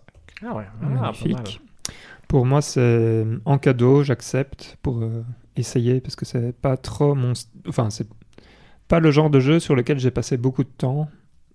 Mhm. Je pourrais, euh, à mon avis, ça pourrait me plaire, mais, mais voilà. Euh, et alors, euh, au niveau des points, ça c'est difficile. je vais mettre un truc très classique, je vais mettre 80. Voilà. Et toi, ça paraît bien. Moi, je pensais à 78, un peu, je pense que c'est sa note habituelle. Et ici, bon, on les reçoit souvent en cadeau, je pense, avec les PlayStation Plus Extra ou le Game Pass. Il y a toujours un moment où il est disponible. C'est dommage parce qu'il est toujours disponible quand on n'a plus envie de jouer parce que c'est la soit euh, toute fin de la saison et donc euh, il est plus tout à fait à jour. Mhm. Donc euh, oui, non, il me tente plus. Il me tente plus. C'est rigolo qu'ils aient fait Michael Jordan parce que c'était le numéro 24 avec le 2K, mhm. avec le 23 parce que c'était le 2K23. Ici c'est Kobe Bryant parce que c'était le 24, c'est le 2K24. Je me demande. Je, pense que 25 il n'y a pas non, de, de joueurs mythiques donc ils devront repenser à autre chose. On verra ce que ça donne. Mais euh, c'était un très très chouette jeu. Maintenant, moi, je me concentre sur le dernier de... des jeux hmm. de sport. Moi, celui qui attire mon attention, c'est le dernier jeu qui sortira en septembre. mais c'est pas tout, tout de suite. D'abord, il y en a d'autres qui passent avant, Hector. Il y en a quand même qui passent avant. Voilà, exact. Mais du coup, euh, le, jeu suivant auquel on va s'intéresser sort le 14 septembre sur PlayStation, Xbox et PC, et c'est The Crew Motorfest. Et The Crew Motorfest, c'est un peu le la tentative de, Ubisoft de faire un Forza Horizon. Exactement. Et de coup, reste une licence que Ubisoft a l'air de vouloir vendre, mais qui est fait toujours des jeux moyen bon, on va dire ça comme ça, donc c'est jamais excellent. Ici, c'est plutôt même mauvais de crew, hein, pour info. Je pense que c'est. C'est vrai que c'est une bonne question. Non, je voulais vous le dire, c'est 67, 66. Euh, ah, ok, du coup, on est euh, dans la dans la catégorie mauvaise. C'est le troisième, non, je pense, si je ne me trompe pas. Oui, mais il y a eu aussi un truc qui s'appelle Wild Run, euh, qui lui, par contre, était très bon. Il a fait 74, si je ne ah dis bah pas de bêtises. je confirme. Donc on peut y croire. Mais, donc, c'était autre chose. Sérieusement, moi, pour moi, c'est même pas en cadeau. Et je pense quand même qu'il sera pas si mauvais, donc je vais lui mettre 70. Ah, ok. Hmm. Toi, Hector? Moi aussi, en, cadeau. Je pense que ça peut être des jeux rigolos. je dirais. Euh, J'ai dit en cadeau? Même pas en cadeau. Ah oui, ah, ça va. T'as dit même pas en cadeau. il me semblait bien. Moi, j'ai que... dit en cadeau. J'ai entendu en cadeau, je me suis dit, ah oui, pourquoi pas ça. Donc, moi, en cadeau, mm. parce que c'est des jeux qui, même quand ils sont mauvais, ça peut être rigolo, mais même si je vais, je vais, pas joué certainement. Et euh, 70. 68, mec. c'est bien. ouais, moi je veux dire même pas en cadeau parce que c'est un peu un jeu où je comprends pas à quoi ça servirait s'il y a Forza Horizon euh, qui est là. Il n'y a, pas des avions aussi ici, des bateaux Oui, il y a d'autres. Incroyable, euh, oui. Il y a d'autres véhicules, mais c'est juste que je ne comprends pas trop. Forza Horizon est un excellent jeu. Hum. Et du coup, euh, pourquoi jouer à la version inférieure sur retourner Forza Horizon dans tous les sens? Je pense qu'il va faire 72. 72, très bien. Donc, le jeu suivant sort le 19 septembre. Et ça, oui, on, vous on a tous compris que c'était pour Valérian. ça sort sur PlayStation 5, Xbox Series et PC. Et c'est Lies of P, qui est un peu le Bloodborne de Pinocchio. Hein, pour le résumer très simplement, euh, développé par un studio indépendant. Donc, c'est.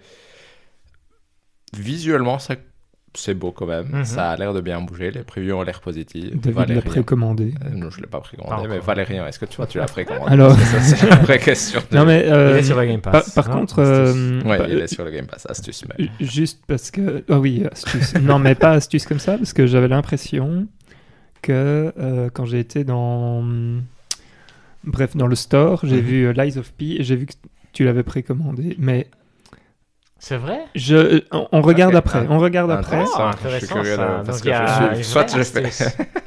Qu'est-ce qui se passe? Soit je fais de la merde avec mais dans mon sommeil. Soit le fait qu'il est sur Game Pass fait qu'il apparaît comme. Non, non, c'était sur PS5. Sur PS5 Oui, donc euh, c'est pas le Game Pass, c'est sûr. Mais ah bon, bref. Ok, ok, pardon, pardon. Chez moi, c'est mon niveau de hype est donc. Euh... Bah, euh, préco, oui. je pense pas que s'il va... Enfin, pour avoir fait la démo, je pense qu'il va être bien. J'espère qu'ils vont changer. Bah, on en avait parlé, mm. deux, trois petits trucs. Euh, ils doivent pas changer grand chose pour que ça fonctionne. J'ai l'impression que ça va aller vers un 85. Ah, Je vais dire 85. Ça, c'est parce qu'il est dans ta Fantasy League, ça. on ne parle pas de fantasy critique euh, ici. Et toi, Hector Moi, je, je pense que c'est pas un jeu pour moi. Et donc, je dirais, euh, c'est intéressant. S'ils arrivent à faire un très bon jeu, c'est quand même un, énorme succès de leur part, je trouve, parce que c'est vraiment pas évident qu'un studio néophyte puisse faire un bon Souls-like quand, vous me corrigez, mais il n'y a aucun bon Souls-like qui ne soit pas fait par From Software. Il n'y a aucun excellent en tout cas, il n'y a que des moyens, des Lords of the Fallen. Et donc, euh, je trouve que... et donc c'est pour ça que moi je dirais plutôt 78 et, euh, et que je dirais plutôt 78 et que mais pas en cadeau, même pas en cadeau. Moi, c'est rigolo parce que je suis intrigué. Je n'ai pas fait la démo, donc mon niveau d'intrigue n'est pas non plus hyper élevé. Je veux dire, pourquoi pas en solde?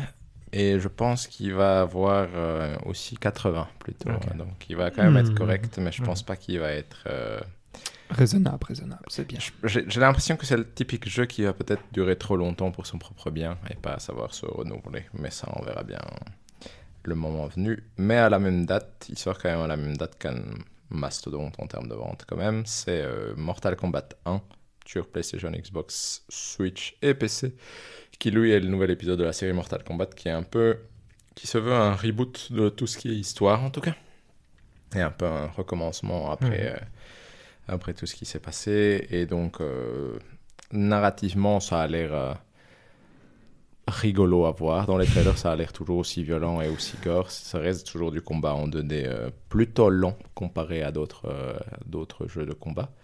Et donc, ma question, c'est par exemple, toi, Valérian, qui aime bien les jeux de combat, quel est ton, est-ce que tu as un intérêt ouais, mais NetherRealm, c'est pas mon, c'est pas mon truc. Enfin, si, ça va, mais c'est pas, c'est pas mes jeux de combat euh, préférés. Je préfère euh, ceux de Arc System Works.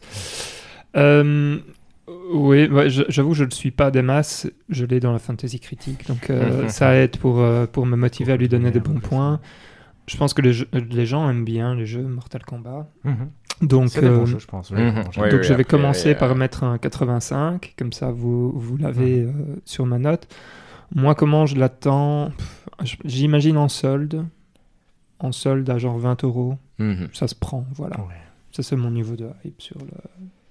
Ouais. Oh, si, oui, c'est curieux. C'est des jeux peut-être que j'aimerais bien aimer, parce qu'apparemment, même les histoires, en tout cas les Injustice et tout ça, sont, sont rigolotes. C'est encore bien mis en scène ce qui est quelque chose qui manque dans les jeux de combat qu'on apprécie plus peut-être, style, bon, j'ai pas joué, au dernier Street Fighter, mais dans, dans les Arc System Works, euh, Guilty Gear qu'on a testé, il manquait toujours, ou les Street Fighter avant, il y avait vraiment un, un, manquement de ce côté-là. Et je pense que ce serait un très bon jeu parce que je pense qu'ils vont pas. Ils, ils, vont pas sortir de mauvais jeux. Maintenant, ils ont la formule. Ils ont, c'est, un jeu presque sans risque c'est rigolo qu'il s'appelle Mortal Kombat 1, justement, et qu'apparemment c'est vraiment la suite du 11 quand même, où il y a justement mhm. tout est détruit, et donc euh, ça justifie que ça recommence. Donc, euh, je sais pas si je l'ai dit, donc en solde à 19, et je pense à 88. Donc. Euh. Ok, intéressant. Parce que pour moi, c'est un peu. Moi, j'hésite entre le en solde et en cadeau parce qu'en soi c'est un jeu qui m'intrigue, mais euh, comme, un peu comme Valérien, je pense qu'il y a d'autres jeux de combat qui me donnent plus envie. Déjà jouer à plus à Street Fighter 6, ça me donnerait... Euh, je vais dire, c'est quelque chose que je devrais faire. C'est des jeux qui ont des excellents points, donc je vais quand même dire qu'il va faire 87, mais euh, c'est pas... Il me tente pas spécialement fort, pour être honnête. Et du coup, là, je dirais pour moi, on arrive dans la partie rigolote du mois de septembre où j'ai des questions à vous poser en plus de vous demander vos notes. Et ça commence par le 21 septembre, on a Payday 3 qui sort sur euh, PlayStation, Xbox Series et PC. Et Payday 3, c'est quoi? C'est le troisième jeu de la série de cambriolage de banque où, où on joue des cambrioleurs et on doit essayer de jouer en équipe avec mhm. d'autres joueurs. C'est un FPS et euh, les deux premiers ont un succès euh, d'estime quand même relativement important. Mais ce qui est rigolo aussi, c'est que c'est un peu le jeu qui doit sauver ou tuer son, son, son studio qui est en difficulté financière depuis une éternité et dont Payday 3 est un peu la dernière bouée de sauvetage. Euh, espérée. Et du coup, ma question pour vous, c'est est-ce que vous pensez, quel est votre niveau de hype, mais aussi est-ce que vous pensez que ça a marché ou pas comme bouée de sauvetage? Niveau de hype, plus ou moins à zéro, donc euh, même pas en cadeau. Euh, est-ce que ça va marcher? Je ne pense pas. Je lui mets un petit 73. Intéressant. Toi, Hector? Moi aussi, c'est pas un jeu qui m'intéresse, mais c'est vrai que son histoire est intéressante à suivre en tant que tel, parce que le Pays des 2, donc qui a été effectivement un succès, non hein. mhm. En tout cas, peut-être pas au début, mais après, les gens quand même ont joué beaucoup, je pense. Euh, ici, il était sorti en 2013, donc ça fait 10 mhm. ans, donc c'est quand même beaucoup. Mais c'est pas du tout le jeu, le type de jeu qu'on joue, c'est pas du tout l'univers qui me tente. Et donc, je sais pas du tout combien il va avoir. Disons 75, un truc neutre. Et je pense pas du tout que ça va être un succès maintenant. Moi, c'est rigolo. Parce, pas, parce que je, je pense pas non plus que ça va être un succès, mais c'est rigolo parce que c'est le genre de jeu où en cadeau et à jouer avec vous deux, je hmm. pense que ça pourrait être rigolo. À, une autre époque, à jouer ensemble, ça aurait pu voilà. On joue plus ensemble, hein, soyons honnêtes. non, ça, Mais du coup, je vais lui donner un 74 aussi, mais je pense aussi que ça va signer un peu la mort de, du studio. Euh gentiment parlant. En parlant de, de gens euh, de mort de studio, je sais pas si vous avez vu, mais ceux qui ont fait euh, Gollum. Ah ouais. On dit qu'ils ne feraient plus jamais de jeux vidéo. Oh, ah, oui, c'est vrai ça quelque chose, ça c'est vrai. Voter content de un moment, c'est dommage. C'est dommage. Dans la partie euh, de mes questions intéressantes, on a le 25, le 26 septembre, pardon, sur PlayStation, Xbox et PC l'extension de Cyberpunk, Cyberpunk 2077 euh, Phantom Liberty. Est-ce le début de la rédemption finale de Cyberpunk? Est-ce le moment où Cyberpunk devient un grand jeu Et quel est votre niveau de Oui, je pense aussi. Oui. Oui, moi je suis un imbécile, donc j'y crois. Euh, je pense qu'il va faire 87. Je ne sais pas si on note les, les DLC, ah, mais euh, je pense que ça va apporter euh, plein de modifications au jeu de base. Ce sera le bon moment pour y jouer. Mhm. Mhm. Chose que je suis content de ne plus avoir fait depuis longtemps. Donc là, je, vais, je pense que je vais même essayer de recommencer, de recommencer le jeu sur PS5. Et voilà, je suis assez excité. donc, c'est compliqué. Jouer, donc, jouer au jeu Day One euh, le DLC, euh, ouais, en solde, quand j'aurai fini, à 10, mhm. ouais, 10 euros, c'est bien pour un DLC. Toi, Hector. C'est vrai que c'est le moment, non, pour Cyberpunk, où maintenant il est... C'est rigolo parce que... Il est sorti deux ans trop tôt. ce serait, voilà, ce serait curieux d'aller parler avec nous de 2020. Quand il sortait, on croyait que jamais on allait pardonner ce qu'ils ont, ce qu'ils avaient fait. Et bon, maintenant, on s'en fout un peu et on espère que ce sera quand même un bon jeu. Et j'imagine que ce sera un bon jeu, effectivement. C'est difficile de savoir Cyberpunk parce qu'il n'y a plus d'avis euh, objectif dessus, finalement. Non, il y a soit mhm. on l'a détesté parce qu'il a menti, soit on a entendu que c'était un bon jeu, mais pas un très très bon jeu, et donc on ne sait pas à quel niveau il se situe. Et donc ça donne vraiment envie de le tester parce que c'est certainement un, un, un, bon jeu à très gros budget avec des mhm. idées innovantes. Donc c'est vraiment un jeu à tester absolument. Et donc ça me, ça me donne envie, mais je dirais en solde à 19. Et il va avoir, si on met des, des points, je pense aussi, disons 85. Mais pour être honnête, je sais pas du tout si ça va aller dans les 90 ou pas. mais moi, c'est rigolo parce que moi, je, je, suis con comme Valérian et j'ai la caution euh, Hearts of, of, Stone et Blood and Wine. Hmm. Et du coup, je pense que ça va faire 91. Euh, Bien. je vais dire, ah, euh, c'est Day One pour moi, pour le jeu de base, parce que j'ai pas fait le jeu de mm. base, du coup, forcément, il faut mhm. y repasser. Mais c'est le moment. J'ai aussi un peu le la sensation que ça pourrait être le moment d'enfin jouer à ce jeu mais du coup, voilà, rigolo. Impeccable. Bonne question. Jeu du mois pour la fin d'année, ben peut-être. Qui sait, qui sait. Chouette question. Et j'ai des questions aussi pour les deux prochains jeux qu'on va faire pour la fin du mois. Donc, le 29 septembre, on a Cocoon qui sort sur Xbox série Switch et PC Et euh, est-ce que c'est la première fois que euh, Xbox a bien été chercher un bon jeu indépendant? C'est la question. La réponse est oui. et quel est votre niveau de hype? Parce qu'après, toutes les previews ont l'air fort positives quand même sur Cocoon. Et c'est d'un des créateurs de Inside, euh, entre autres? moi, je vais être honnête. je suis en mode presque préco. J'hésite entre Day One et, et préco. C'est le genre de jeu qui, bon, connaissant euh, le concepteur, bien évidemment, ça aide. En plus, c'est un jeu de puzzle, etc. Euh, je suis hautement intrigué et très excité de le voir sortir.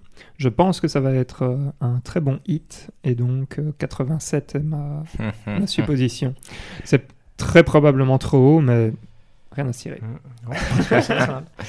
Moi, je suis. après avoir joué à Planet of Lana, un jeu comme ça, tranquille de réflexion, est quelque chose qui me tente. Je me serais dit, s'il y avait eu Cocoon, je l'aurais euh, lancé directement. Et donc, c'est un jeu qui me tente. Les previews sont positives. Moi, je pensais au début que ça allait être pas un bon jeu du tout. Je veux dire, parce que c'était. T'as souvent l'étiquette de. Il a participé à la création de Inside, mais tu sais pas mhm. exactement euh, quel était. Euh, son degré d'implication. je pensais qu'ici c'était assez clair.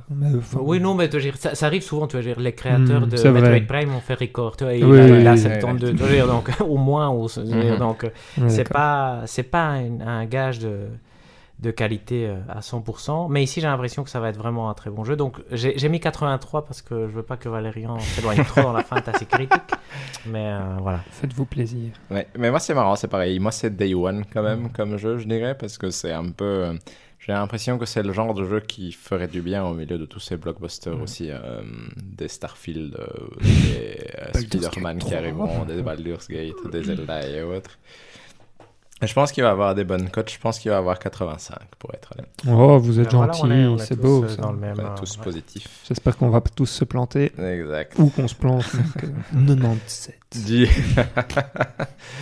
Et pour finir le mois, la dernière question rigolote, c'est le 29 septembre. On a EA Sports Football Club 24 qui sort sur tout.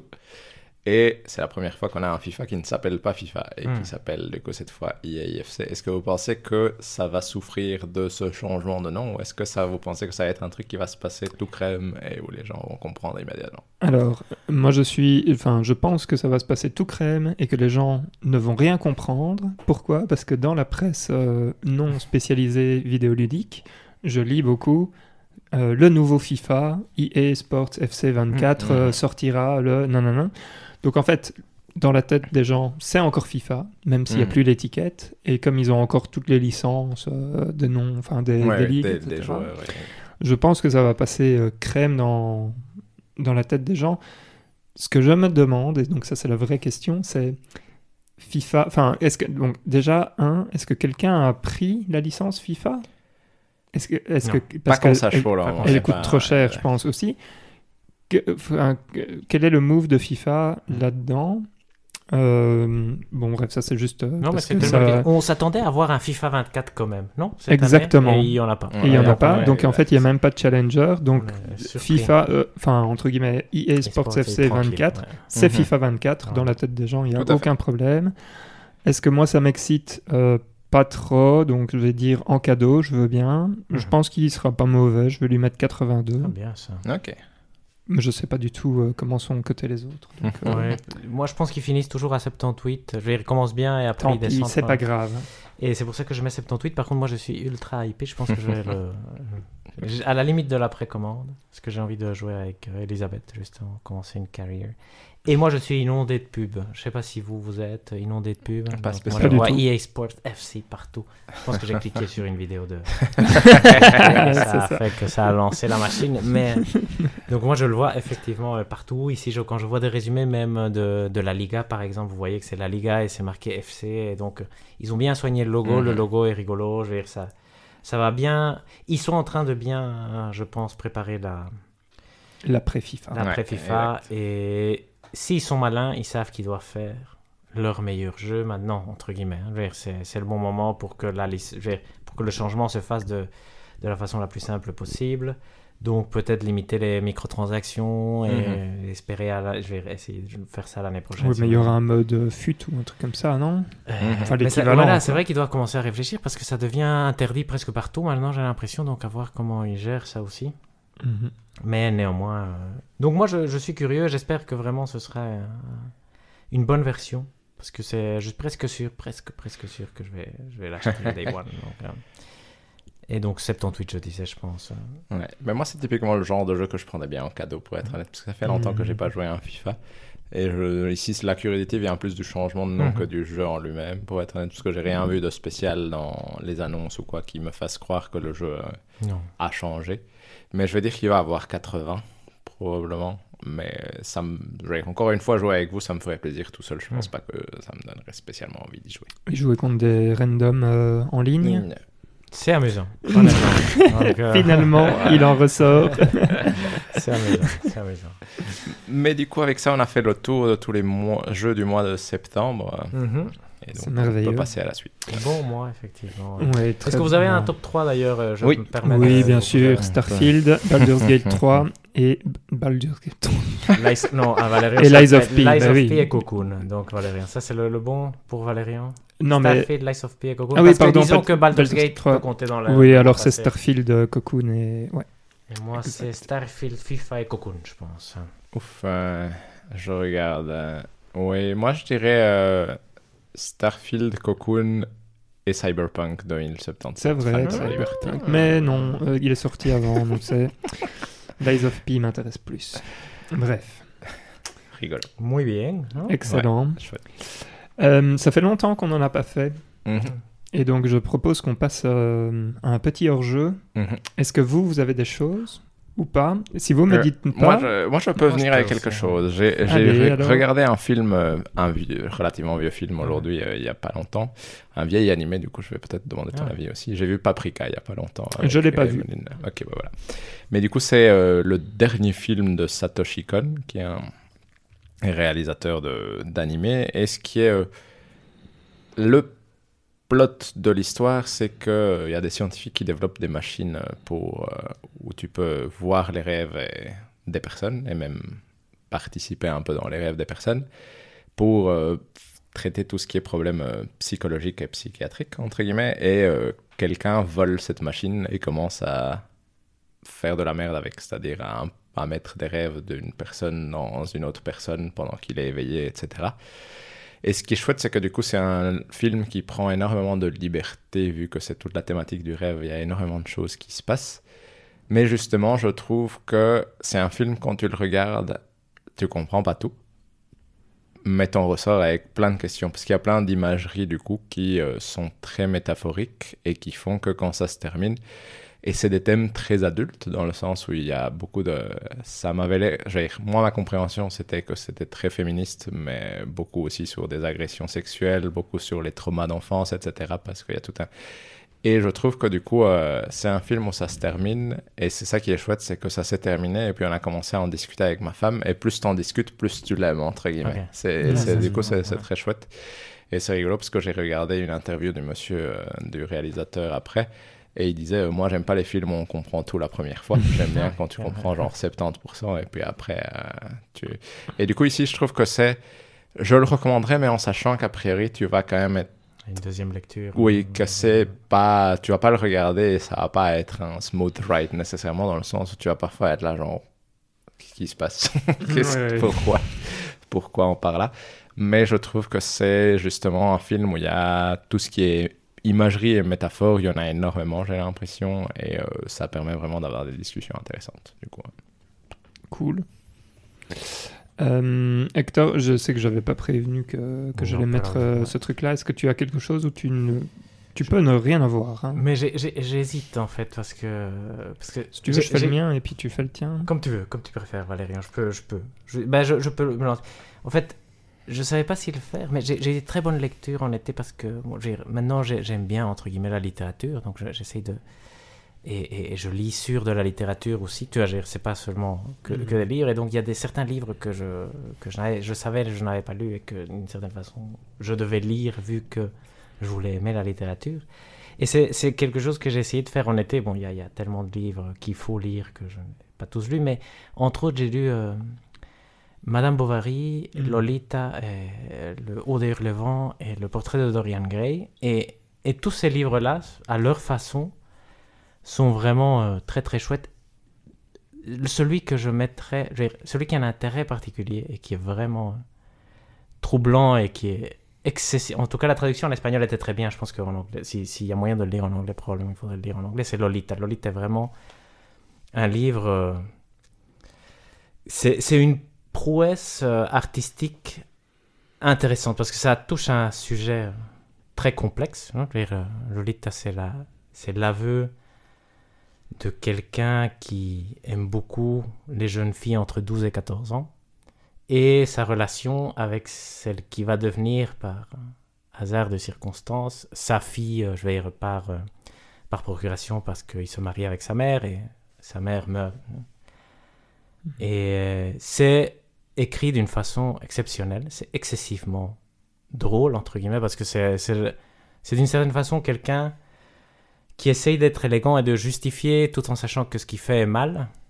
Et c'est fait d'une façon très troublante parce que parfois tu rigoles de ces blagues et en même temps tu sais que c'est tout à fait inacceptable. Et, et je pense que le, le livre n'essaye pas du tout de justifier parce que parfois on l'accuse de justement être une euh, apologie de la, de la pédophilie. Et, clairement, j'ai l'impression que c'est pas du tout le cas et que c'est justement un exercice intéressant de mettre en avant comment. Euh, je veux dire, il y, a, à lire absolument. Je veux dire, c'est, et à discuter parce que c'est vraiment. Et c'est écrit. Euh, c'est. Il y a moyen de pleurer à plusieurs endroits différents. C'est vraiment. C'est, c'est très, très très recommandable et très très facile à lire par exemple. Parce que moi c'est une des craintes que j'ai par rapport aux classiques que je veux aborder à un moment. Je sais que certains sont difficiles comme Moby Dick par exemple. Je sais que je dois mhm. préparer un moment particulier. Crime et Châtiment aussi il faut bien être attentif probablement. Mais si Lolita ça se lit euh, comme euh, vraiment sans effort il faut peut-être un tout petit peu aimer entre guillemets la poésie. C'est-à-dire que ce soit bien écrit et la, la tournure des phrases parce que l'histoire en tant que telle pas toujours fascinante, même si elle est, elle est amusante. la façon dont la mère meurt et des choses comme ça, dans le lieu à des, situations euh, rigolotes. C'est très bien construit, euh, c'est un exercice euh, fascinant. Donc ça, c'est une recommandation. pour lecteur averti quand même. Je, je peux comprendre que quelqu'un croit que c'est en train de justifier ce, ce que l'homme fait, hmm. parce que c'est son aveu à lui. Donc, euh, d'une certaine façon, par contre, c'est bien mis à plusieurs endroits et c'est bien décrit, parce qu'il décrit par exemple que la fille pleure comme si c'était pas grave. Mais donc toi, tu comprends qu'il y a un gros problème pour la fille. Mhm. Mais que lui ne se mhm. rend pas compte parce que justement, il est entre guillemets malade. Voilà, exact. Donc, mhm. donc ça, c'est, je trouve aussi fascinant à, lire euh, si, si, possible, mais, mais à faire quand même attention. Ok. Très bien. Ben, moi, je vais vous parler euh, de ma prochaine obsession. Enfin, ouais, donc, euh, je me suis mis en tête que en 2024, j'allais courir mon premier marathon. Ah, oh, génial Alors attendez, attendez, attendez. Et donc du coup, euh, bon, j'ai acheté des bouquins euh, pour, euh, pour commencer à courir. Alors, ça m'intéresse. Ça, hein. Moi, ça peut vous faire marrer parce que parce qu'effectivement, j'ai mon genou qui est en miettes. ne sens rien faire. donc voilà. Mais du coup, ce que j'ai fait, c'est donc je me suis dit que j'allais lire des livres et en même temps, il y en avait un que je voulais. Euh, enfin, ça fait longtemps que je l'avais mis dans ma wishlist et je me suis dit là, c'est le moment. Hmm. Pourquoi? Parce que je suis en train de jouer à Final Fantasy XVI et les quêtes annexes sont moisies. Donc, c'était l'occasion pour tenter pour la première fois un livre audio. Ah, génial. Voilà. Et euh, j'ai écouté What I Talk About When I Talk About Running de Murakami. C'est vrai. Qui est donc, euh, enfin, je sais pas si vous vous le connaissez, non, je, mais donc celui-là en tout cas. Moi, ce que j'ai, ce que j'ai lu de lui, c'était euh, les Chroniques de l'oiseau au ressort. Ça, je me souviens. Qui était très très bien. Et ici, donc, euh, dans, dans ce petit mémoire, il parle un peu. En fait, il utilise la course parce que c'est quelque chose qu'il fait tous les jours, etc. Mais du coup, il parle aussi de ce que ça lui apporte en tant qu'écrivain. Donc, il parle, il parle de sa vie, en fait, via la course. Ça, c'est un bon Et c'est cette très très court, donc en audio c'était 4 heures, ah quelque chose comme ça. Donc je pense que c'est 200 pages mhm. euh, sinon. Et je le recommande pour justement tout ce qui est euh, expérience de vie, etc., qu'on mhm. peut euh, tirer d'un livre comme ça, parce que je pense qu'il a, je sais plus à quel âge il avait, sur peut-être 60 ans quand il l'a écrit, donc ah c'est quelqu'un qui a mhm. un certain bagage au moment de l'écrire. Et donc c'est très intéressant de récupérer un peu toutes ces, toutes ces choses-là. Donc je, le recommande aussi. C'était euh, un chouette euh, audio-livre. Euh, à lire, ça doit être très bien aussi. J'ai pas fait la version française, c'était la version ah, anglaise, mais, mais voilà. je pense qu'en français, c'est autoportrait d'un coureur, quelque chose comme ça. donc voilà. Hautement ah, conseillé. Et je pense que tout est dit. C'est vrai? Ah ouais, je pensais que tu m'allais parler de, de comment tu allais arriver au. Ouais, mais on va peut-être pas. on va, parler à ça en dehors. On va faire ça en dehors, je pense, parce que sinon, euh, on va faire un podcast running bientôt. Exact. Ça c'est pour l'année prochaine. on a tous nos montres. J'ai un objectif de course pour l'année prochaine. Allez, là, allez. On discute de ça euh, après. Mais donc, désolé, on va vous laisser là, je pense. Est-ce que tout est dit, messieurs Tout est dit. Je pense que là, tout est dit. Eh bien, merci, chers auditrices et auditeurs, de nous avoir écoutés. Nous avons le Twitter, @podc. Non, pardon. Nous avons le X, @podc. tout est dit. Ah oui, c'est vrai. Euh, nous avons aussi l'adresse mail podcast tout est dit gmail.com. Nous avons la chaîne YouTube. Mhm. Et nous avons le jeu du mois prochain. On l'a déjà dit, c'est Starfield. Euh, voilà, on se retrouve euh, déjà bientôt pour un prochain épisode. D'ici là, portez-vous bien et jouez bien. Ciao, ciao. Ciao à tous. Ciao, ciao.